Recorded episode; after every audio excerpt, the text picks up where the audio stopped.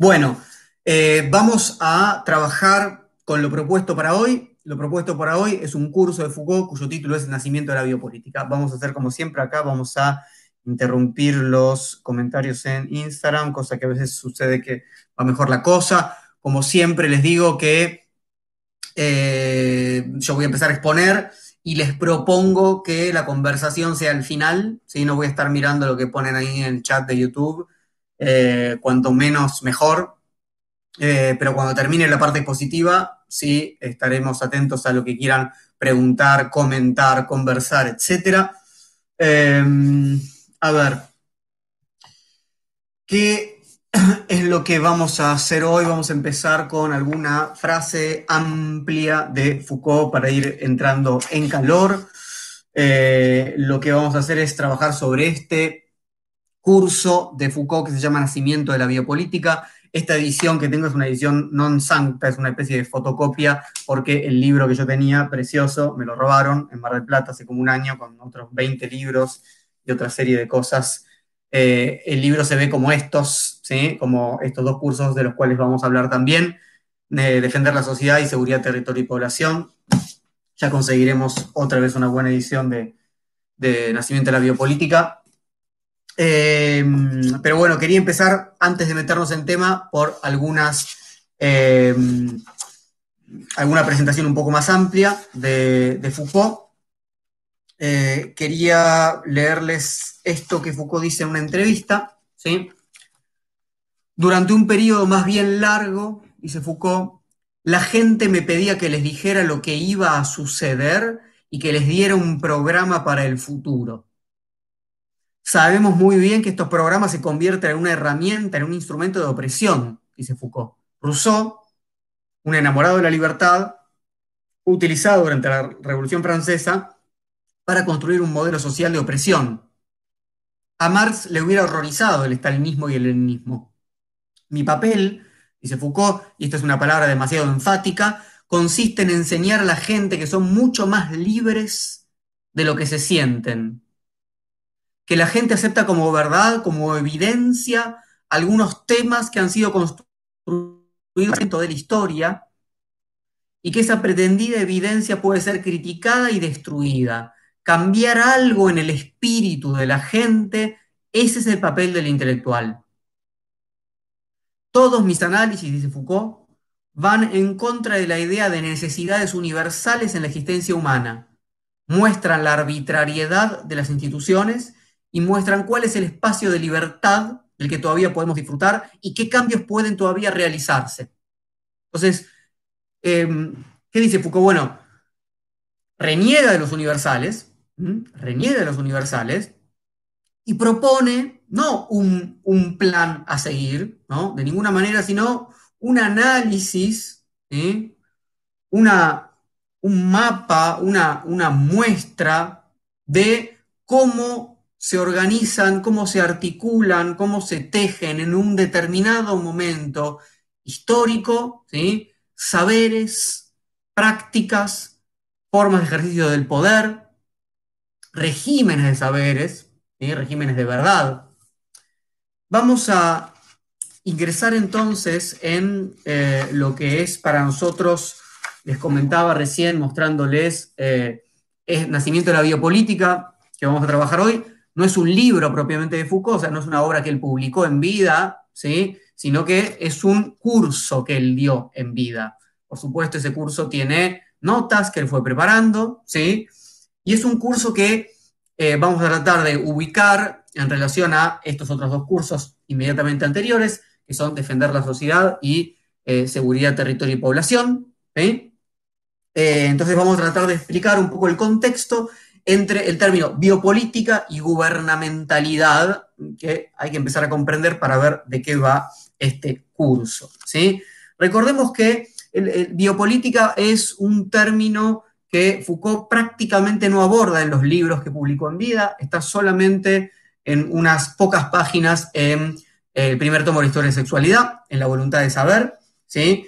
Eh, un capítulo titulado Derecho de muerte y poder sobre la vida, y que en realidad el mayor, más allá de alguna otra conferencia, algún otro artículo suelto, importante, pero donde hay más desarrollo de este término es en estos tres cursos, seminarios del Colegio de France, que se conocen como los seminarios biopolíticos de Foucault, ¿sí? en orden de aparición, defender la sociedad, donde sobre todo el trabajo ahí tiene que ver con eh, revisar lo que se llama la hipótesis Nietzsche, el problema de, eh, eh, de, la guerra, y, en relación al problema de la guerra como modo de comprender la organización política y, los modos de producción de poder, la guerra de razas particularmente, entonces es un, es un defender la sociedad. De hecho, no hicimos, me parece, un encuentro de filosofía de la gorra, ya haremos.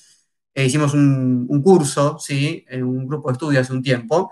Eh, es, el primero de los cursos biopolíticos de Foucault, muy interesantes para pensar el racismo, sin dudas. Después de este curso tenemos a Seguridad, Territorio y Población. Seguridad, Territorio y Población es, eh, de alguna manera, el, el curso que un poco hay que ir a ver si, es que uno no lo leyó, para que Nacimiento de la Biopolítica tenga una, base más sólida, ¿sí? porque ahí es donde Foucault empieza justamente a pensar eh, en base a un análisis más economicista, o más económico, si quieren. Disculpen que no silencié. Esto es alguien que mandó algo por acá, yo no silencié el Instagram, eh, no silencié el teléfono, ahora sí. Em, entonces les decía, eh, en, Seguridad, Territorio y Población, Foucault estudia los dispositivos de seguridad, realiza una genealogía de la policía moderna, lo que él denomina eh, el, poder de policía, el saber estadístico, el análisis, les comentaba, es más económico que en, defender la sociedad. Eh, las relaciones justamente entre territorio y población se tornan centrales para la fisiocracia, para el mercantilismo, y Foucault empieza a pensar en una gubernamentalidad política y económica. Gobernar va a ser sobre todo conducir conductas. Y esto es lo que lo ir desplegando en seguridad, territorio y población. Hay una definición que quisiera leerles en torno a este término fundamental, gubernamentalidad, que es la siguiente. Foucault dice, con esta palabra, gubernamentalidad, aludo a tres cosas, tres cosas. Entiendo el conjunto constituido por las instituciones, los procedimientos, análisis y reflexiones, los cálculos y las tácticas que permiten ejercer esa forma bien específica, aunque muy compleja, de poder, que tiene por blanco principal la población, por forma mayor de saber la economía política y por instrumento técnico esencial los dispositivos de seguridad.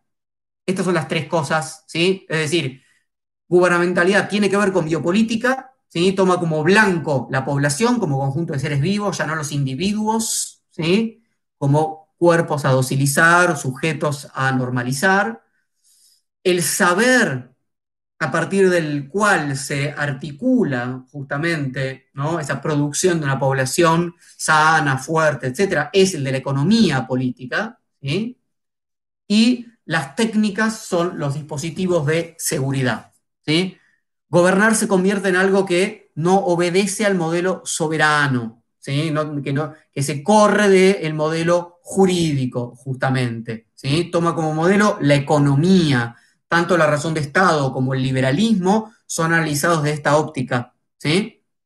Entonces, en el nacimiento de la biopolítica, Foucault va a retomar el análisis del liberalismo que ya había comenzado a hacer en seguridad, territorio y población, y lo va a extender hacia eh, el siglo XX, incluyendo una genealogía del neoliberalismo. Nacimiento de la biopolítica es uno de los cursos más comentados, más discutidos, más disputados respecto a la interpretación. ahí Foucault realiza en torno al neoliberalismo justamente porque es uno de los cursos donde Foucault se mete con algo que nos es absolutamente actual, que es lo que denominamos neoliberalismo. Bien, vamos a, esto era para un, digamos, un marco general, ¿sí? Em, voy a agregar algunas cosas más. Em, este curso entonces em, es un curso del año 1979 la continuación de los otros dos, seguridad, territorio y población, defender la sociedad. Para quien no esté familiarizado con la obra de Foucault, permite este curso tener una experiencia cabal del modo en que Foucault investiga y piensa. Hay, hay, una temporalidad y un ritmo del pensamiento, hay una forma de recorrer los problemas que se aprende a acompañar cuando se leen estas clases de Foucault. Nosotros acá leemos clases, hay lujos que podemos darnos y uno de ellos es el de seguir generosamente a un pensador, a un artesano del archivo, como es Foucault. Y, y hacerlo sin intentar instrumentalizarlo rápidamente, sin que podamos identificar ahí rápidamente nuestros prejuicios y acomodarnos del lado de Foucault porque coincide con nuestras posiciones ideológicas y las confirma. Hay que evitar esas lecturas. Lo primero que implica entonces acompañar el recorrido que propone Foucault es un desplazamiento de las lecturas, digamos, identificatorias, utilitarias. El problema principal sigue siendo el poder. Y el enfoque propuesto no quiere pensar el poder, como decíamos, en un sentido jurídico. Foucault denomina el poder jurídico el poder eh, soberano, el poder negativo, el poder represivo que actúa mediante la ley que dice no se puede, ¿sí? No se puede hacer esto, no se puede hacer lo otro, está prohibido, reprimimos, ¿no? destruimos a quien haga tal o cual cosa, lo ejecutamos en última instancia. El poder soberano dice que le corten la cabeza, como siempre digo en relación a la, reina de corazones. Entonces, Foucault está explorando durante la década del 70, ¿sí? para decirlo en términos muy amplios, ¿sí? en el periodo que se suele denominar genealógico, otros modos de poder que no sean negativos, represivos, modos de poder que él denomina positivos, productivos. Y para eso hay que pensar en términos de tecnologías políticas. En ese sentido, todo el recorrido del curso es coherente con este proyecto general de la obra de Foucault en la década del 70. Pensar qué tipos de relaciones de poder se constituyeron en la modernidad que no puedan ser analizados simplemente en términos jurídicos. ¿Cuáles son sus relaciones con la verdad? ¿Con la producción de subjetividad? Todo este curso no deja de pensar ese problema en el marco de la biopolítica. Y esto implica no solamente intentar pensar más allá del poder en tanto ley, como decíamos, también es un intento por pensar más allá del poder como disciplinamiento, del poder como normalizador. Que eso es en todo caso lo que clásicamente Foucault ah, había mostrado, digamos, en Vigilar y Castigar. Cómo se pasa de la ley a la norma.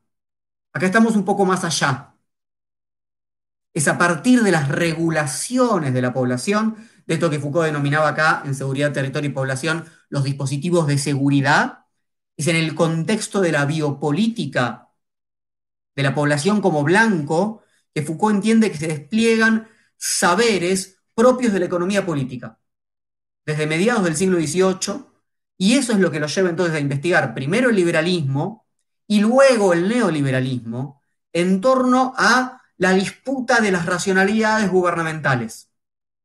Foucault estudia las racionalidades gubernamentales. ¿Cuál es la ratio? ¿Cuál es la ratio? Es razón medida, ¿sí? Mediante la cual se van a evaluar las formas de gobernar bien o mal.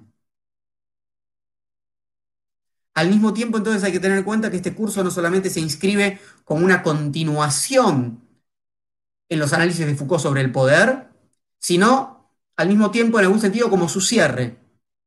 No porque Foucault haya totalizado y haya llegado a una conclusión final en el nacimiento de la biopolítica, no por haber agotado el tema, sino porque a partir de 1980, este curso, insisto, es de 1979, ¿eh?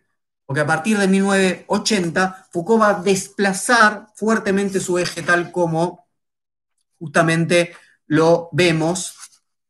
Esto es eh, algo que Foucault va a, dejar en claro en, los cursos que lo siguen, va a, por un lado, desplazarse epocalmente, ¿no? va a irse de la modernidad hacia el mundo clásico, griego, romano, hacia el primer cristianismo, y va a empezar a preocuparse justamente, va a empezar a preguntarse justamente por los modos mediante los cuales eh, nos constituimos a nosotros mismos. ¿eh? Por la forma de subjetivación, por las formas de cuidado de sí. Esto se ve tanto en el gobierno de los vivos como ya en el segundo tomo de Historia de la Sexualidad. ¿sí?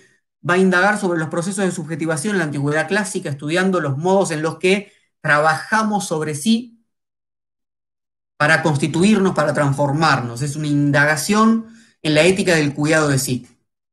Y esto no está presente claramente en el nacimiento de la biopolítica, pero el interés de Foucault por las formas neoliberales de abordar problemas como la criminalidad, que antes implicaba una relación con la ley o con la norma, esta vez mediante cambios ambientales, como van a proponer los neoliberales, puede indicarnos quizás el comienzo de otro tipo de enfoque para pensar los procesos de subjetivación.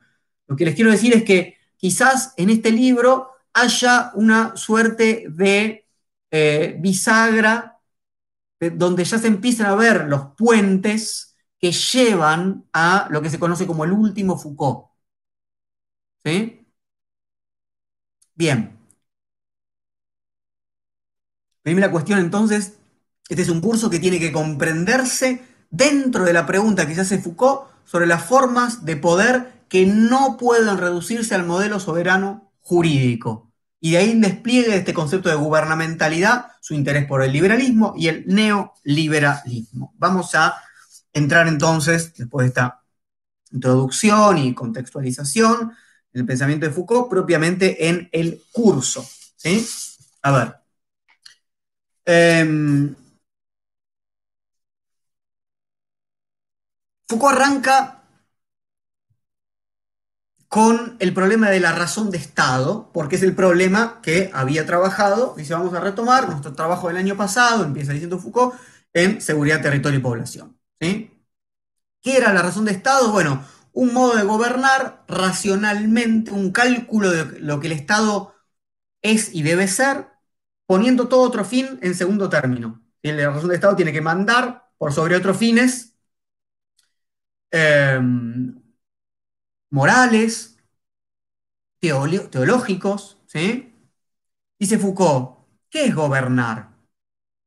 Gobernar según el principio de la razón de Estado es actuar de tal modo que el Estado pueda llegar a ser sólido y permanente, pueda llegar a ser rico, pueda llegar a ser fuerte frente a todo lo que amenaza con destruirlo. Y la razón de Estado tiene que hacer avanzar al Estado como tal. Durante el siglo XVI se comienza a definir entonces un conjunto de fines que el gobernante va a tener que realizar más allá de asegurar la salvación de sus súbditos o de su posición paternal.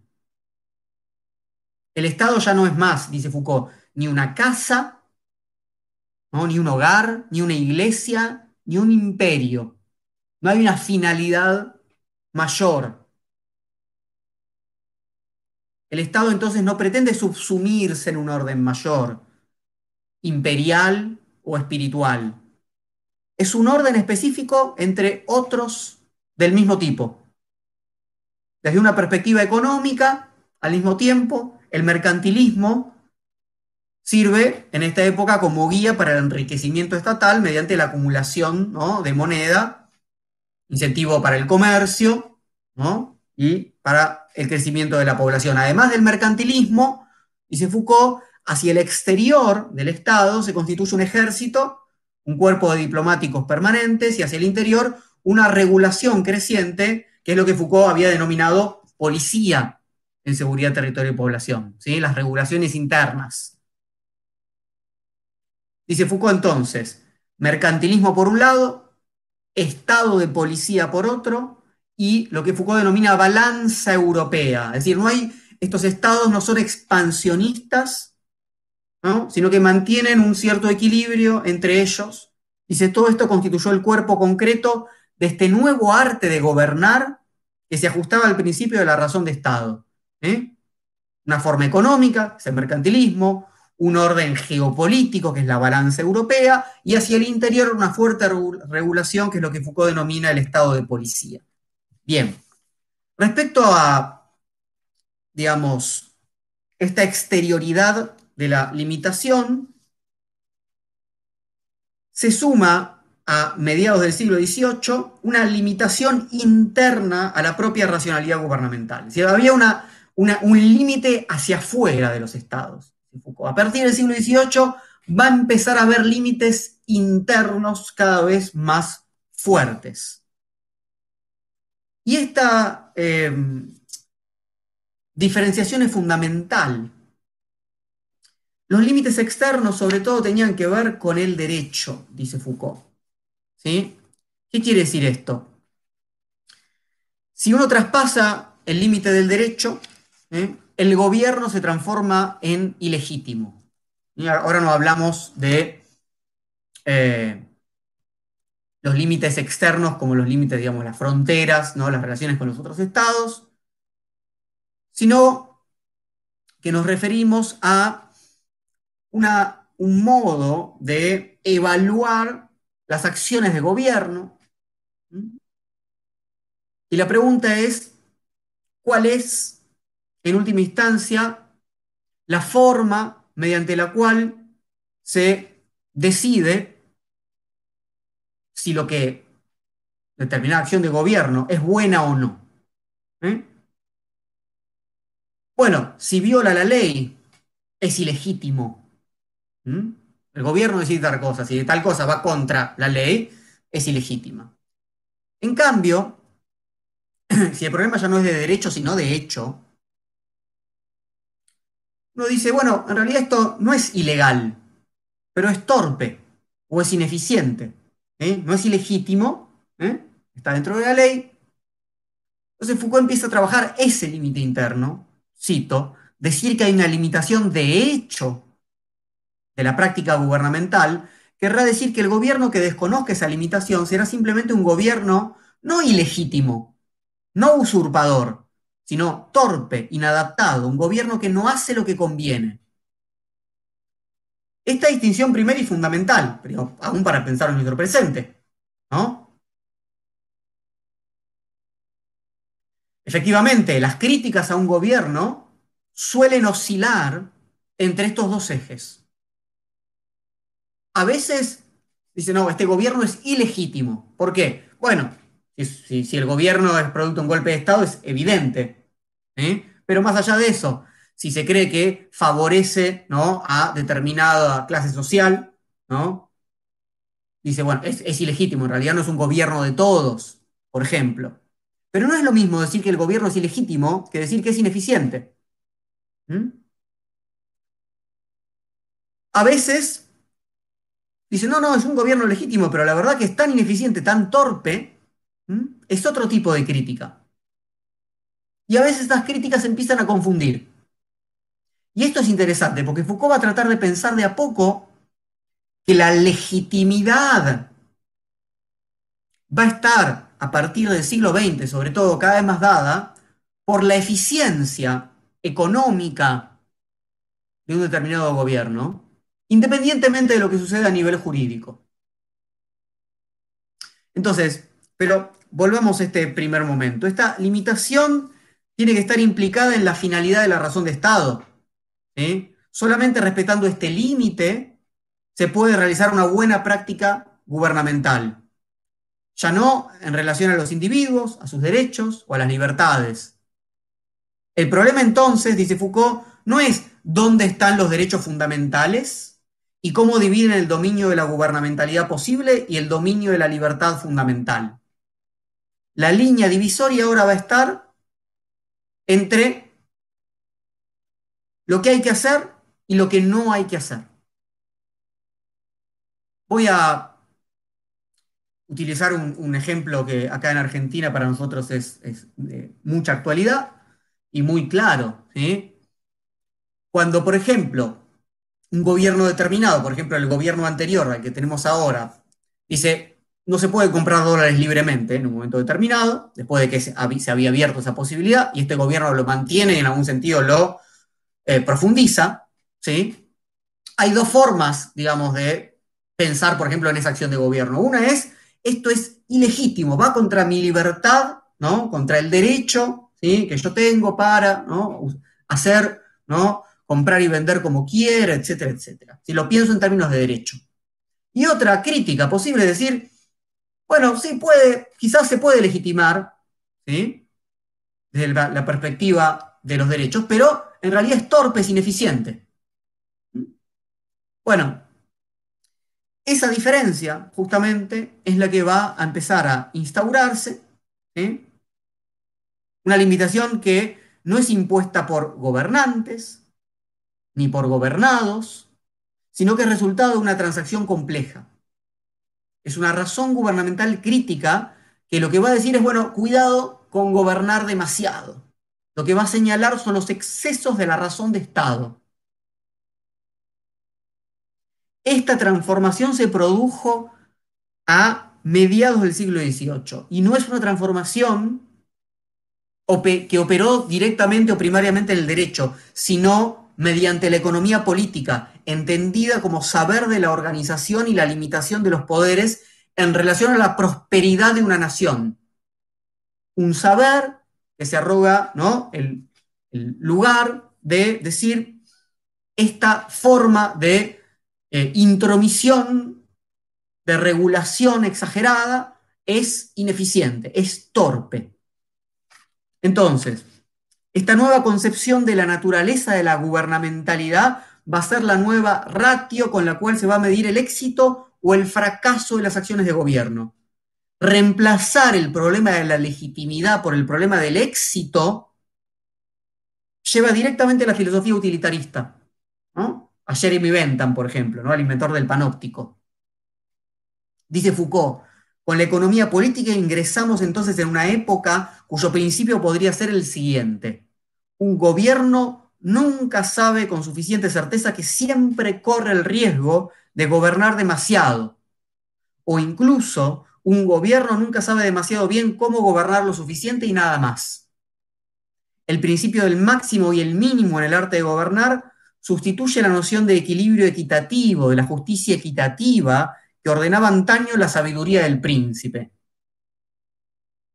Se trata para Foucault de un nuevo régimen de verdad que se despliega desde el siglo XVIII hasta la actualidad. La verdad ya no aparece como resultado de una justicia equitativa, menos ¿no? como resultado de una relación con una verdad revelada, con, un signo divino, etc. La verdad va a emanar del mercado mismo como lugar de veridicción. Foucault dice, ¿qué es ese nuevo tipo de racionalidad en el arte de gobernar? Ese nuevo tipo de cálculo consistente en decir y hacer decir al gobierno, acepto todo eso, lo quiero, lo proyecto, calculo que no hay que tocarlo. Dice, bueno, eso es lo que llamamos liberalismo. No hay que tocar lo que está tranquilo. No hay que meterse allí donde el mercado despliega su propia dinámica. La intención entonces de dar un curso sobre biopolítica comienza con la comprensión de que los fenómenos de población tienen que pensarse en un régimen general en el que la verdad es económica. Esto es lo que, ¿por qué Foucault titula este curso Nacimiento de la Biopolítica y después uno dice, bueno, prácticamente no encuentro acá, ¿dónde está la biopolítica? Bueno, hay que entender muy bien esto, y, me parece que en tiempos de pandemia más que nunca nos tiene que ser evidente, ¿sí? el modo en el que ¿no? día a día miramos las estadísticas ¿no? de internados, de desplazamiento justamente de los focos de contagio, de eh, muertes, de eh, relaciones ¿no? entre eh, fronteras abiertas, cerradas, desplazamientos de la población, formas de vacunación, cuando la vacuna esté lista, etcétera, etcétera. Eh, formas de leer cuáles son las poblaciones, ¿no? Eh, por ejemplo, etariamente más afectadas, etcétera, etcétera. Esos son saberes justamente económicos, estadísticos. Foucault dice, ¿qué interesa en hablar de liberalismo, de los fisiócratas, de Argenson, de Adam Smith, de Bentham, de los utilitaristas ingleses, como no sea el hecho de que desde luego el problema del liberalismo se nos plantea efectivamente nuestra actualidad inmediata y concreta. ¿De qué se trata cuando se habla de liberalismo? Cuando a nosotros mismos se nos aplica en la actualidad, dice Foucault a fines de la década del 70, una política liberal. ¿Y qué relación puede tener esto con esas cuestiones de derecho que llamamos libertades? ¿Se entiende? Foucault está diciendo, si no entendemos cómo se articula este régimen de verdad que llamamos liberalismo, cuál es su historia, cuáles son sus desplazamientos, sus transformaciones, luego con el neoliberalismo, cómo se relaciona con lo que entendemos como libertad. Bueno, nos quedamos con una concepción, si no entendemos todo eso, nos quedamos con una concepción muy eh, pequeña de lo que puede ser el liberalismo. Ante todo, Foucault lo está estudiando, lo está proponiendo como un arte de gobernar. El nuevo arte de gobernar, que le pone límites a la razón de Estado a partir de mediados del siglo XVIII, es un arte de gobernar lo menos posible. No busca exactamente lo mismo que la razón de Estado anterior, aboga por un gobierno frugal, es la razón del menor gobierno. Entonces, desde el siglo XVIII, el mercado pasa a ser el lugar donde la verdad se manifiesta. Se pasa entonces de la jurisdicción a la verdad. Dice Foucault, los precios en cuanto se ajustan a los mecanismos naturales del mercado van a constituir un patrón de verdad que permitirá discernir en las prácticas gubernamentales las que son correctas y las que son erróneas. ¿Cómo sé que estás gobernando bien o mal? Y hay que ver lo que pasa en los precios, hay que ver lo que pasa en el mercado. Mercado aprueba, ¿no? Lo que ¿qué escuchamos a diario hay que ofrecerle al mercado un plan, hay que darle señales al mercado para, el mercado es el lugar de la verdad. Finalmente, un gobierno se mide por el lugar de enunciación de la verdad que es el mercado. Un buen gobierno entonces ya no va a ser un gobierno justo, sino uno que actúe en la verdad. Pero la verdad encuentra en el mercado el lugar de veridicción, el lugar donde la verdad se dice, donde la verdad se manifiesta, como un cierto equilibrio, al mismo tiempo como un lugar de expansión económica. Bien, entonces, dice Foucault, plantear un gobierno a cada instante, en cada momento de su acción, a propósito de cada una de sus instituciones, viejas o nuevas. La pregunta, ¿Es útil? ¿Para qué es útil? ¿En qué límites es útil? ¿A partir de qué se torna inútil? ¿A partir de qué se torna nocivo? Esta pregunta no es la pregunta revolucionaria. ¿Cuál es la pregunta revolucionaria? ¿Cuáles son mis derechos originarios, ¿no? en tanto derechos naturales, y cómo puedo hacerlos valer frente a cualquier soberano? Mi libertad jurídica, que tiene su origen en la juridicidad natural, el derecho natural. Pero, dice Foucault, si es la pregunta radical, la pregunta del radicalismo inglés. El problema del radicalismo inglés es el problema de la utilidad. El utilitarismo entonces queda acá definido no como una ideología, sino como una tecnología de gobierno. Entonces, desde estos dos modelos, el revolucionario y el utilitario, podemos comprender el derecho de dos maneras. Para el modelo revolucionario, el derecho tiene que ver con la voluntad ley. Digamos, la ley refleja la voluntad del soberano, por ejemplo, del pueblo. ¿Sí? Si estamos en una democracia. En cambio, el derecho desde el utilitarismo va a ser pensado como una forma de transacción. Entonces implica dos conceptos de libertad muy distintos. En un caso, libertad como derecho natural, como por ejemplo encontramos en Rousseau. Y en el otro caso, libertad como forma de independencia de respecto a los gobernantes. Dice Foucault, en relación con el problema actual de lo que se denomina derechos humanos, bastaría con ver dónde, en qué país, de qué manera, en qué forma se los reivindican los derechos humanos para advertir que de vez en cuando se trata en efecto de la cuestión jurídica de los derechos del hombre, un modelo revolucionario en ese sentido, Y en otros momentos se trata de otra cosa que con referencia a la gubernamentalidad es la afirmación o la reivindicación de la independencia de los gobernados. Vuelvo a este ejemplo tonto, pero no tan tonto, porque evidentemente es, una buena manera de ver cómo, esto opera hoy en día. Cuando alguien dice, yo tuve una vez, me acuerdo, un alumno de, escuela secundaria, hace mucho tiempo ya, digamos, hace, ni en este gobierno ni en el anterior, antes aún, ¿sí? que decía eh, que justamente medía el, concepto de libertad en base a su imposibilidad de comprar dólares. ¿no? Entonces, esto afecta mis derechos. ¿En qué sentido? ¿Eh? Foucault está diciendo, bueno, acá hay una disputa misma por lo que entendemos por derechos. Hay una tradición revolucionaria que enraiza en el derecho natural y hay una tradición utilitaria que implica la libertad de transacción. Y para Foucault, si bien uno podría decir, no, bueno, pero no sé, Locke, por ejemplo, ¿no? que es el padre del liberalismo político, hay un derecho natural, obviamente, etcétera, etcétera, pero Foucault está pensando justamente no en términos de derecho natural, sino en términos de una gubernamentalidad.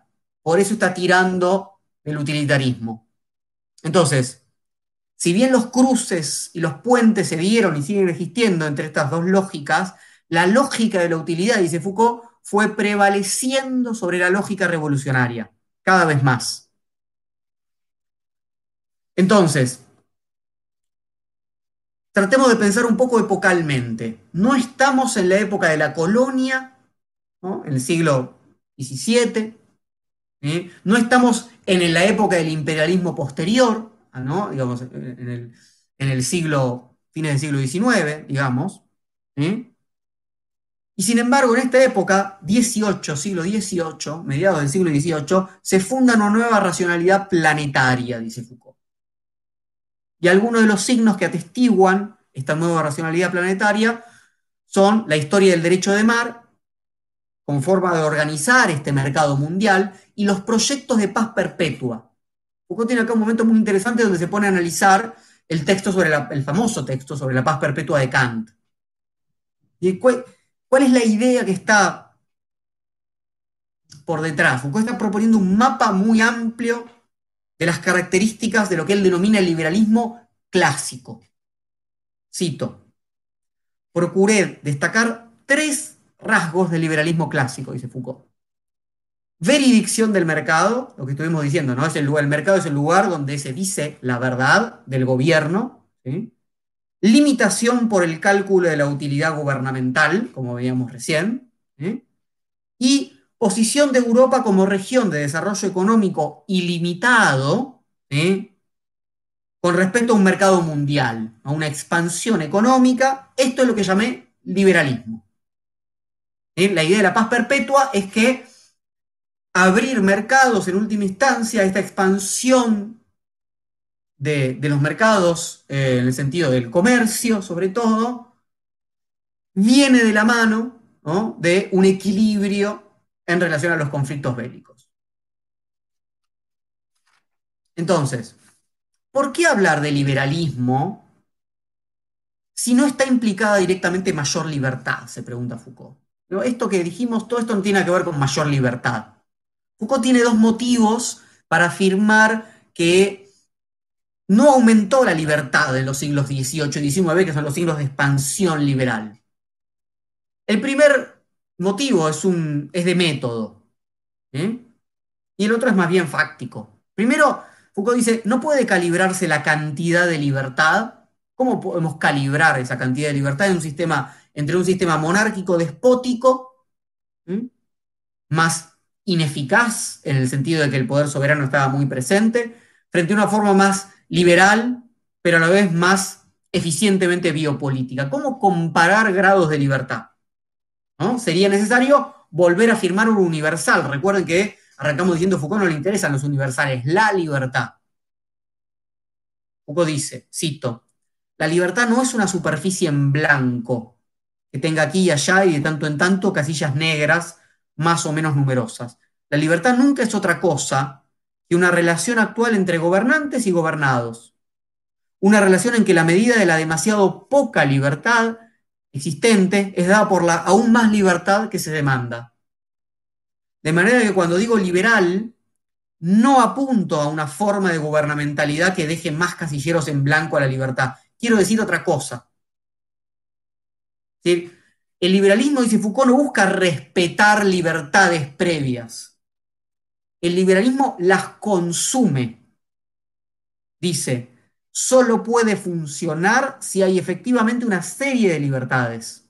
Libertad de mercado, libertad del vendedor y el comprador, libre ejercicio del derecho de propiedad, libertad de discusión, eventualmente libertad de expresión, etc. Por lo tanto, dice Foucault, la nueva razón gubernamental tiene necesidad de libertad, el nuevo arte gubernamental consume libertad consume libertad, es decir, que está obligado a producirla.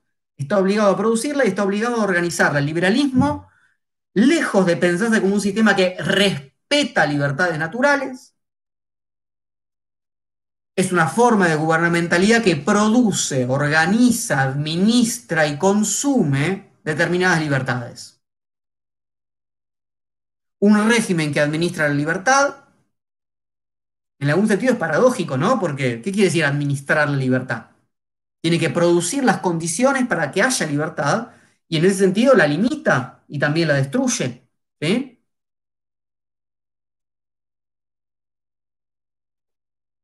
Por ejemplo, la libertad de comercio exterior requirió tomar medidas proteccionistas contra la hegemonía inglesa.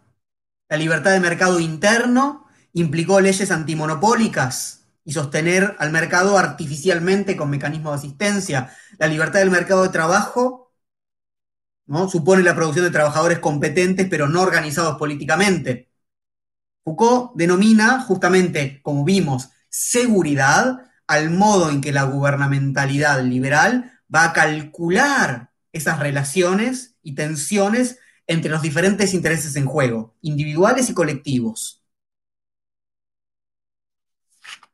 Las estrategias de seguridad tienen que ocuparse de que ninguno de los intereses en juego arruine el propio juego. El soberano ya no tiene que proteger exteriormente al súbdito, simplemente, ¿no? Es, la seguridad de tipo jovesiana, ¿no? Protejo la vida. Tiene que arbitrar permanentemente, ¿no? Las libertades y seguridades para minimizar los peligros a los individuos y a la comunidad. Foucault juega con la invitación de Nietzsche a vivir peligrosamente y se le asigna al liberalismo. ¿no? Está haciendo acá muy eh, provocador, provocativo. ¿sí? Vivir conjurando los peligros ya no es temer al apocalipsis, sino calcular el ahorro para la vejez, ocuparse del crimen, ocuparse de la enfermedad, de la higiene de la población, de la degeneración en el siglo XIX, ¿no? Foucault estudió esto en los anormales, por ejemplo, del individuo, pero ahora también de la especie, de la humanidad. son preocupaciones que hacen las regulaciones biopolíticas. Dice Foucault, vemos en todas partes esa estimulación del temor al peligro, que en cierto modo es la condición, el correlato psicológico y cultural interno del liberalismo. No hay liberalismo sin cultura del peligro. ¿Eh? Dice Foucault. La segunda consecuencia de la razón gubernamental es la extensión de las disciplinas. El panoptismo de Bentham coincide con la razón liberal. Foucault dice, el panóptico es la fórmula de un gobierno liberal porque en el fondo, ¿qué debe hacer un gobierno? Debe dar cabida a esos mecanismos y no debe tener sobre ellos, al menos en primera instancia, ninguna otra forma de intervención salvo la de la vigilancia, se vigila que todo funcione normalmente y se reproduce así la normalidad libre. Y hay mecanismos específicos para aumentar las libertades, aumentando los controles. Por eso dijimos que suena paradójico. Bueno, dice Foucault, en eso consiste precisamente la crisis actual del liberalismo, es decir, que el conjunto de los mecanismos que desde 1925, 1930 intentaron proponer fórmulas económicas y políticas que dieran las garantías a los estados contra el comunismo, el socialismo, el nacionalsocialismo, el fascismo, todos esos mecanismos están en crisis, dice Foucault. Foucault muestra justamente cómo los modos de intervención de tipo keynesiano, a partir de, después de la crisis del 29, 30, que intentaban de algún modo frenar estos peligros más grandes, el comunismo, de los fascismos,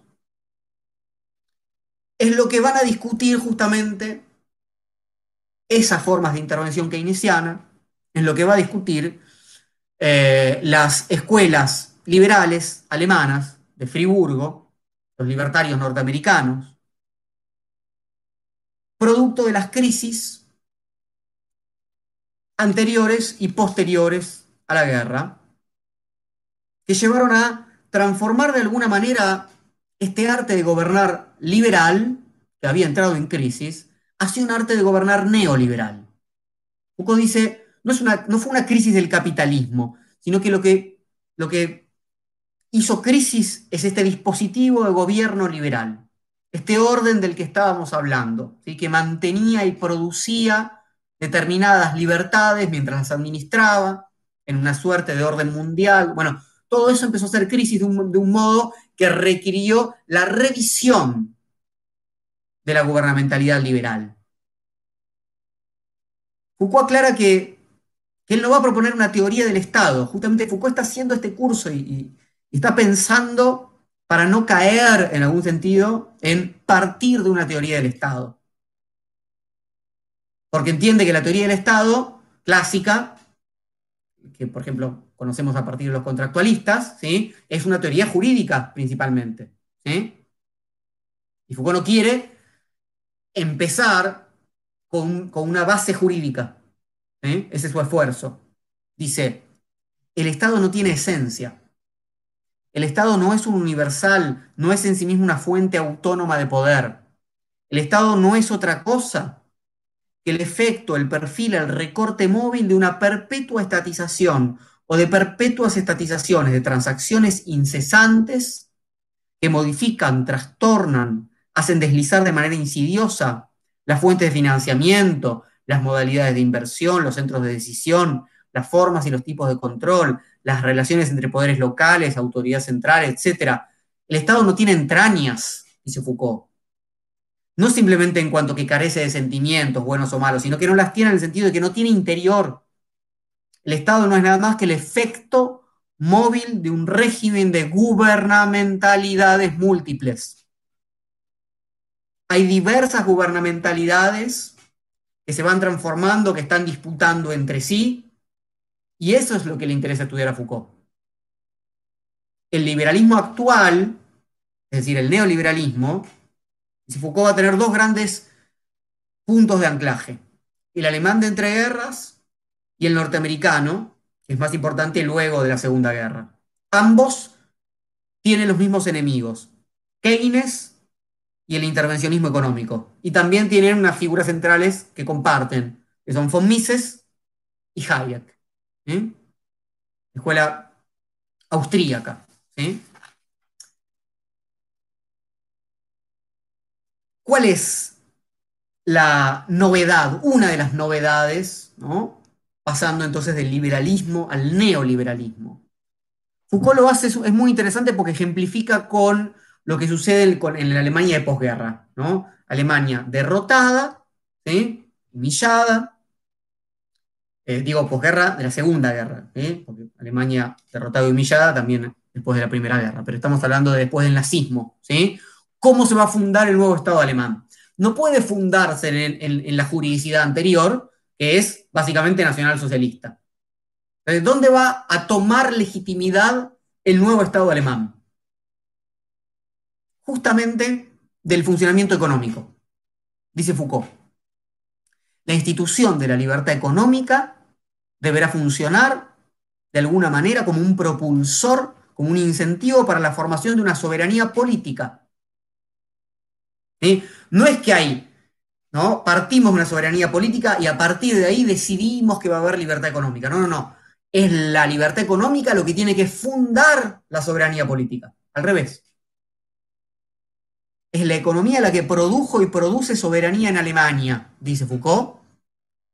Quienes acepten el libre juego económico forman parte de un consenso que se torna político, pero que parte de lo económico.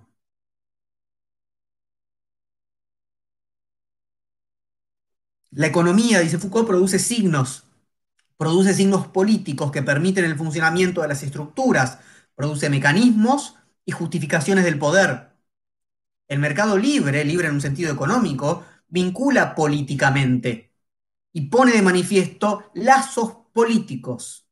Un marco alemán firme, un índice de crecimiento satisfactorio, un poder adquisitivo en expansión, una balanza de pago favorable, son en Alemania, sin lugar a dudas, los efectos de un buen gobierno pero hasta cierto punto también, y más aún, la manera como se manifiesta y se refuerza sin cesar el consenso fundador de un Estado, que la historia, la derrota o la decisión de los fundadores, como les parezca, acaba de poner fuera de la ley. No se puede fundar el Estado en el contrato. ¿En qué se funda? En una buena economía. Entonces, en lugar de pensar que la apertura comercial disuelve o limita al Estado, aquí lo está fundando continuamente. En el siglo XVIII se partía de un Estado existente que se pretendía limitar, ¿no? Limitemos ¿no? la razón de Estado.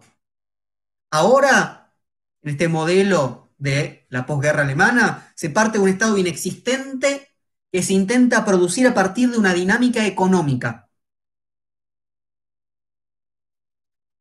Eh, a mí me interesa pensar esta, lógica.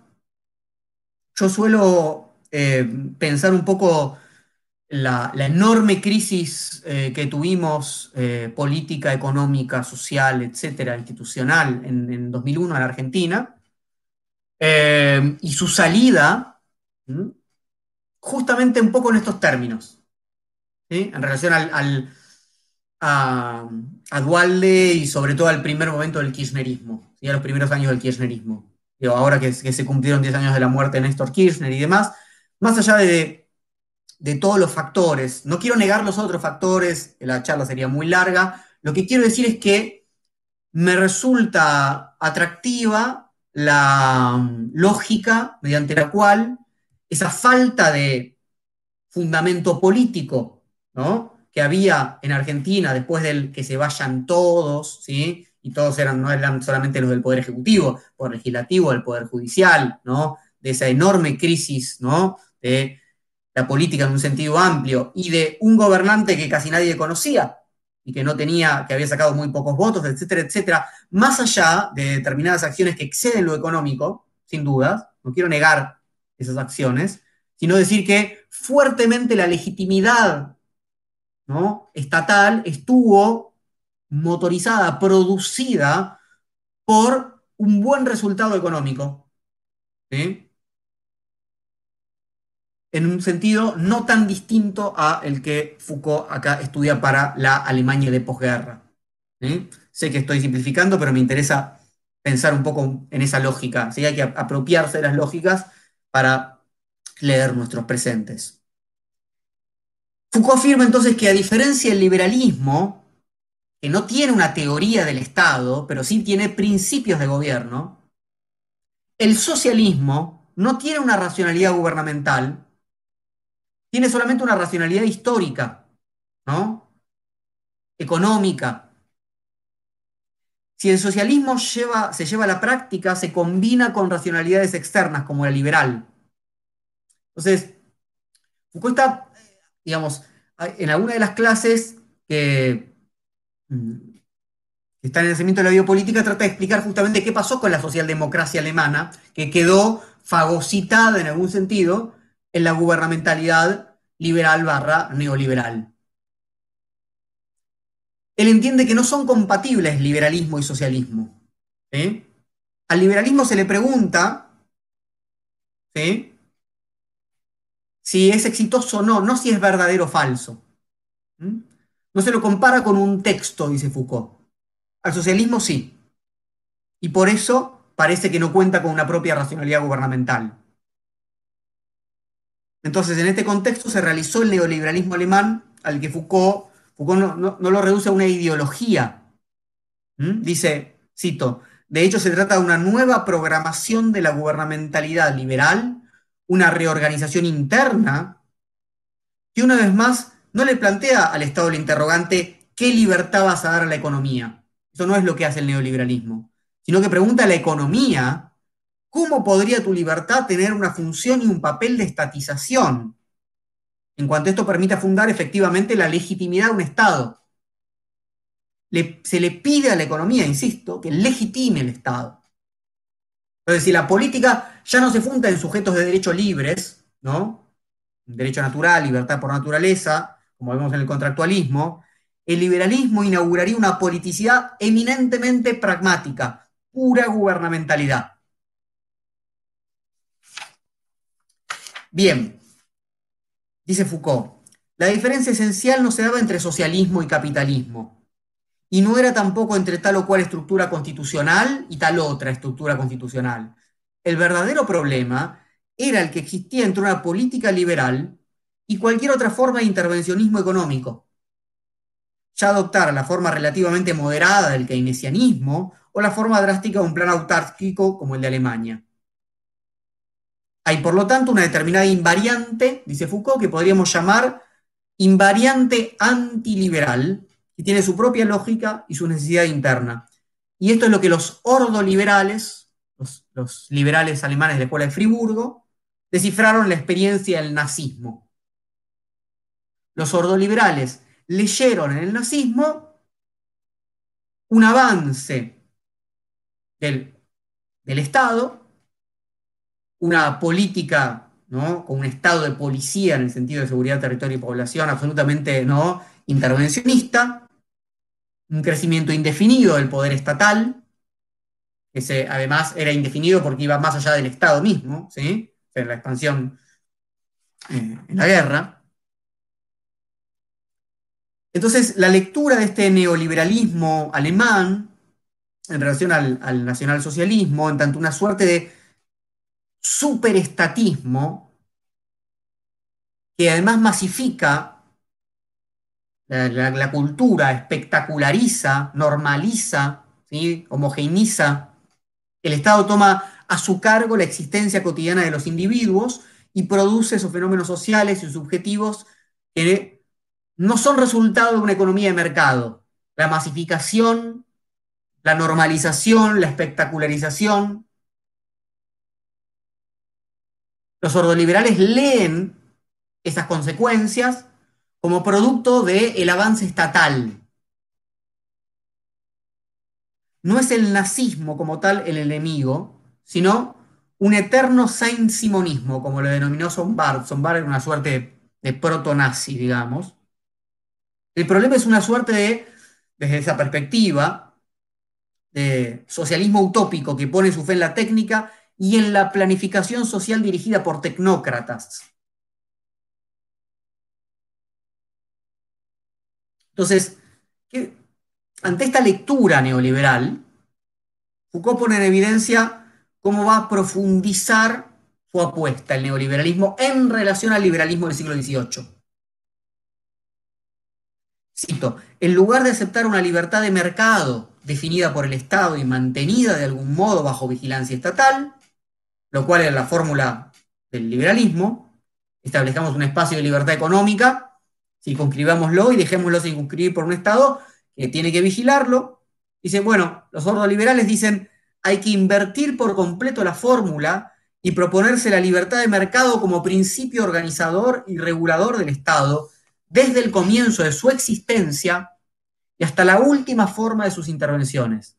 Para decirlo de otra manera, un Estado bajo la vigilancia del mercado más que un mercado bajo la vigilancia del Estado.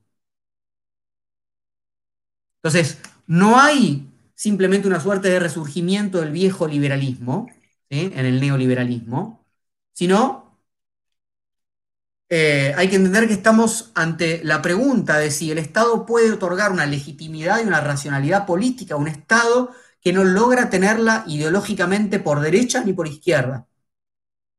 El neoliberalismo entonces apuesta por expandir la forma mercado a distintos niveles de la sociedad y del Estado. La pregunta es si efectivamente el mercado puede reformar el Estado y la sociedad de tal manera eh, que ya no se pregunta si puede haber un espacio de libertad económica. Esa no es la pregunta. La pregunta es si las lógicas del mercado pueden reformar el Estado y la sociedad. ¿Y el gobierno qué papel cumpliría? Dice Foucault, el gobierno debe acompañar de un extremo a otro a una economía de mercado. La economía de mercado no le sustrae nada al gobierno, al contrario, señala, constituye el índice general sobre el cual es preciso poner la regla que va a definir todas las acciones gubernamentales. En lugar de pensar que el mercado le quita al gobierno algo, el mercado le indica cómo tiene que gobernar. Es preciso gobernar para el mercado y no gobernar a causa del mercado. Entonces, Foucault dice, bueno, cuando pensamos en el neoliberalismo, en general lo asociamos a tres aspectos.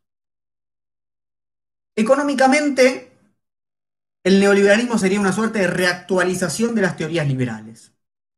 Socialmente, sería una suerte de mercantilización de las relaciones.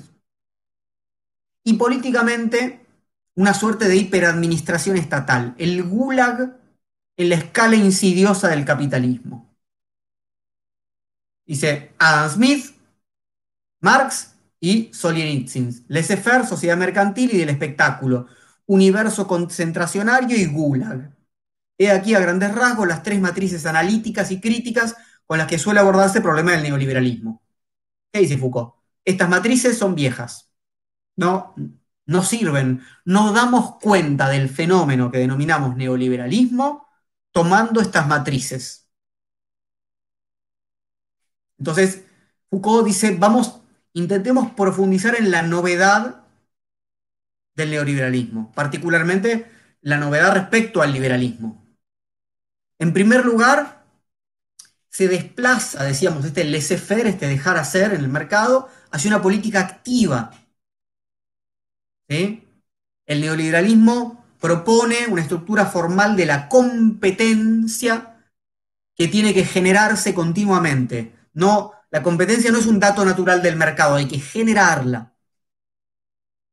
Y Foucault lo que hace es basarse en documentos del coloquio, el famoso coloquio Walter Lippmann, se reunió en el año 1938 en Francia, donde estos eh, principales teóricos del denominado neoliberalismo se reunieron. Repke, Restow, Hayek, von Mises, Raymond Aron del lado francés.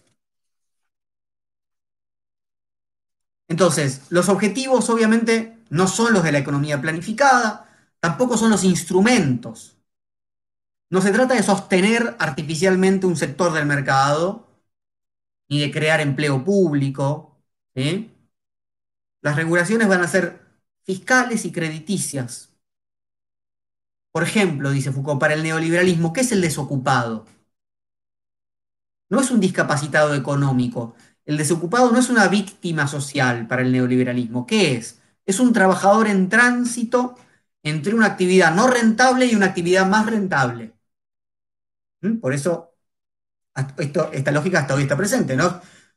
para el neoliberalismo no, es un gran problema que cierren las empresas, la gente se quede sin trabajo, porque en última instancia ya va a llegar nuevas empresas si cerró era ineficiente, etcétera, etcétera, ya van a llegar las, las formas más eficientes y entre tanto hay un trabajador en tránsito hacia una actividad más rentable. Entonces, analizando un poco la escuela de Friburgo, el ordoliberalismo, justamente Foucault dice, bueno, los ordoliberales no creen que hay que reparar o nivelar los resultados económicos ayudando artificialmente una igualación del consumo, ni que haya que transferir ingresos, salvo muy limitadamente a los sectores más necesitados, pero tiene que ser muy minimizado. Es decir, no hay que socializar los ingresos y los cuidados, más bien la lógica va a ser pedirle a la economía que cada cual tenga los ingresos suficientes para ocuparse privadamente de su jubilación, de su previsión Es una, se promueve una, una política social individual de los riesgos.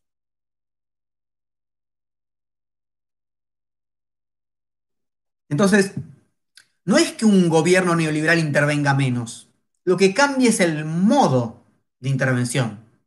En lugar de corregir o compensar las desigualdades de una economía de mercado, tiene que intervenir en la trama social para ampliar los efectos de la competencia en todos los ámbitos posibles. Es una intervención social, dice Foucault. Lo que se procura obtener no es una sociedad sometida al efecto mercancía, sino una sociedad sometida a la dinámica competitiva. No es lo mismo. No se trata de sujetos mercancía, se trata de sujetos competencia, competencias, empresa, ahora lo vamos a ver. Dice, no una sociedad de supermercado, una sociedad de empresa. El homo economicus que se intenta reconstituir no es el hombre del intercambio, ¿no? Entre mercancías, no es el hombre consumidor, es el hombre de la empresa y la producción. El intervencionismo social, entonces propuesto por el neoliberalismo, esta política social, esta Gesellschaftspolitik, como lo denominamos los ordoliberales, no busca compensar las desigualdades producidas por la actividad económica, busca generar y amplificar los efectos de la competencia en toda la sociedad.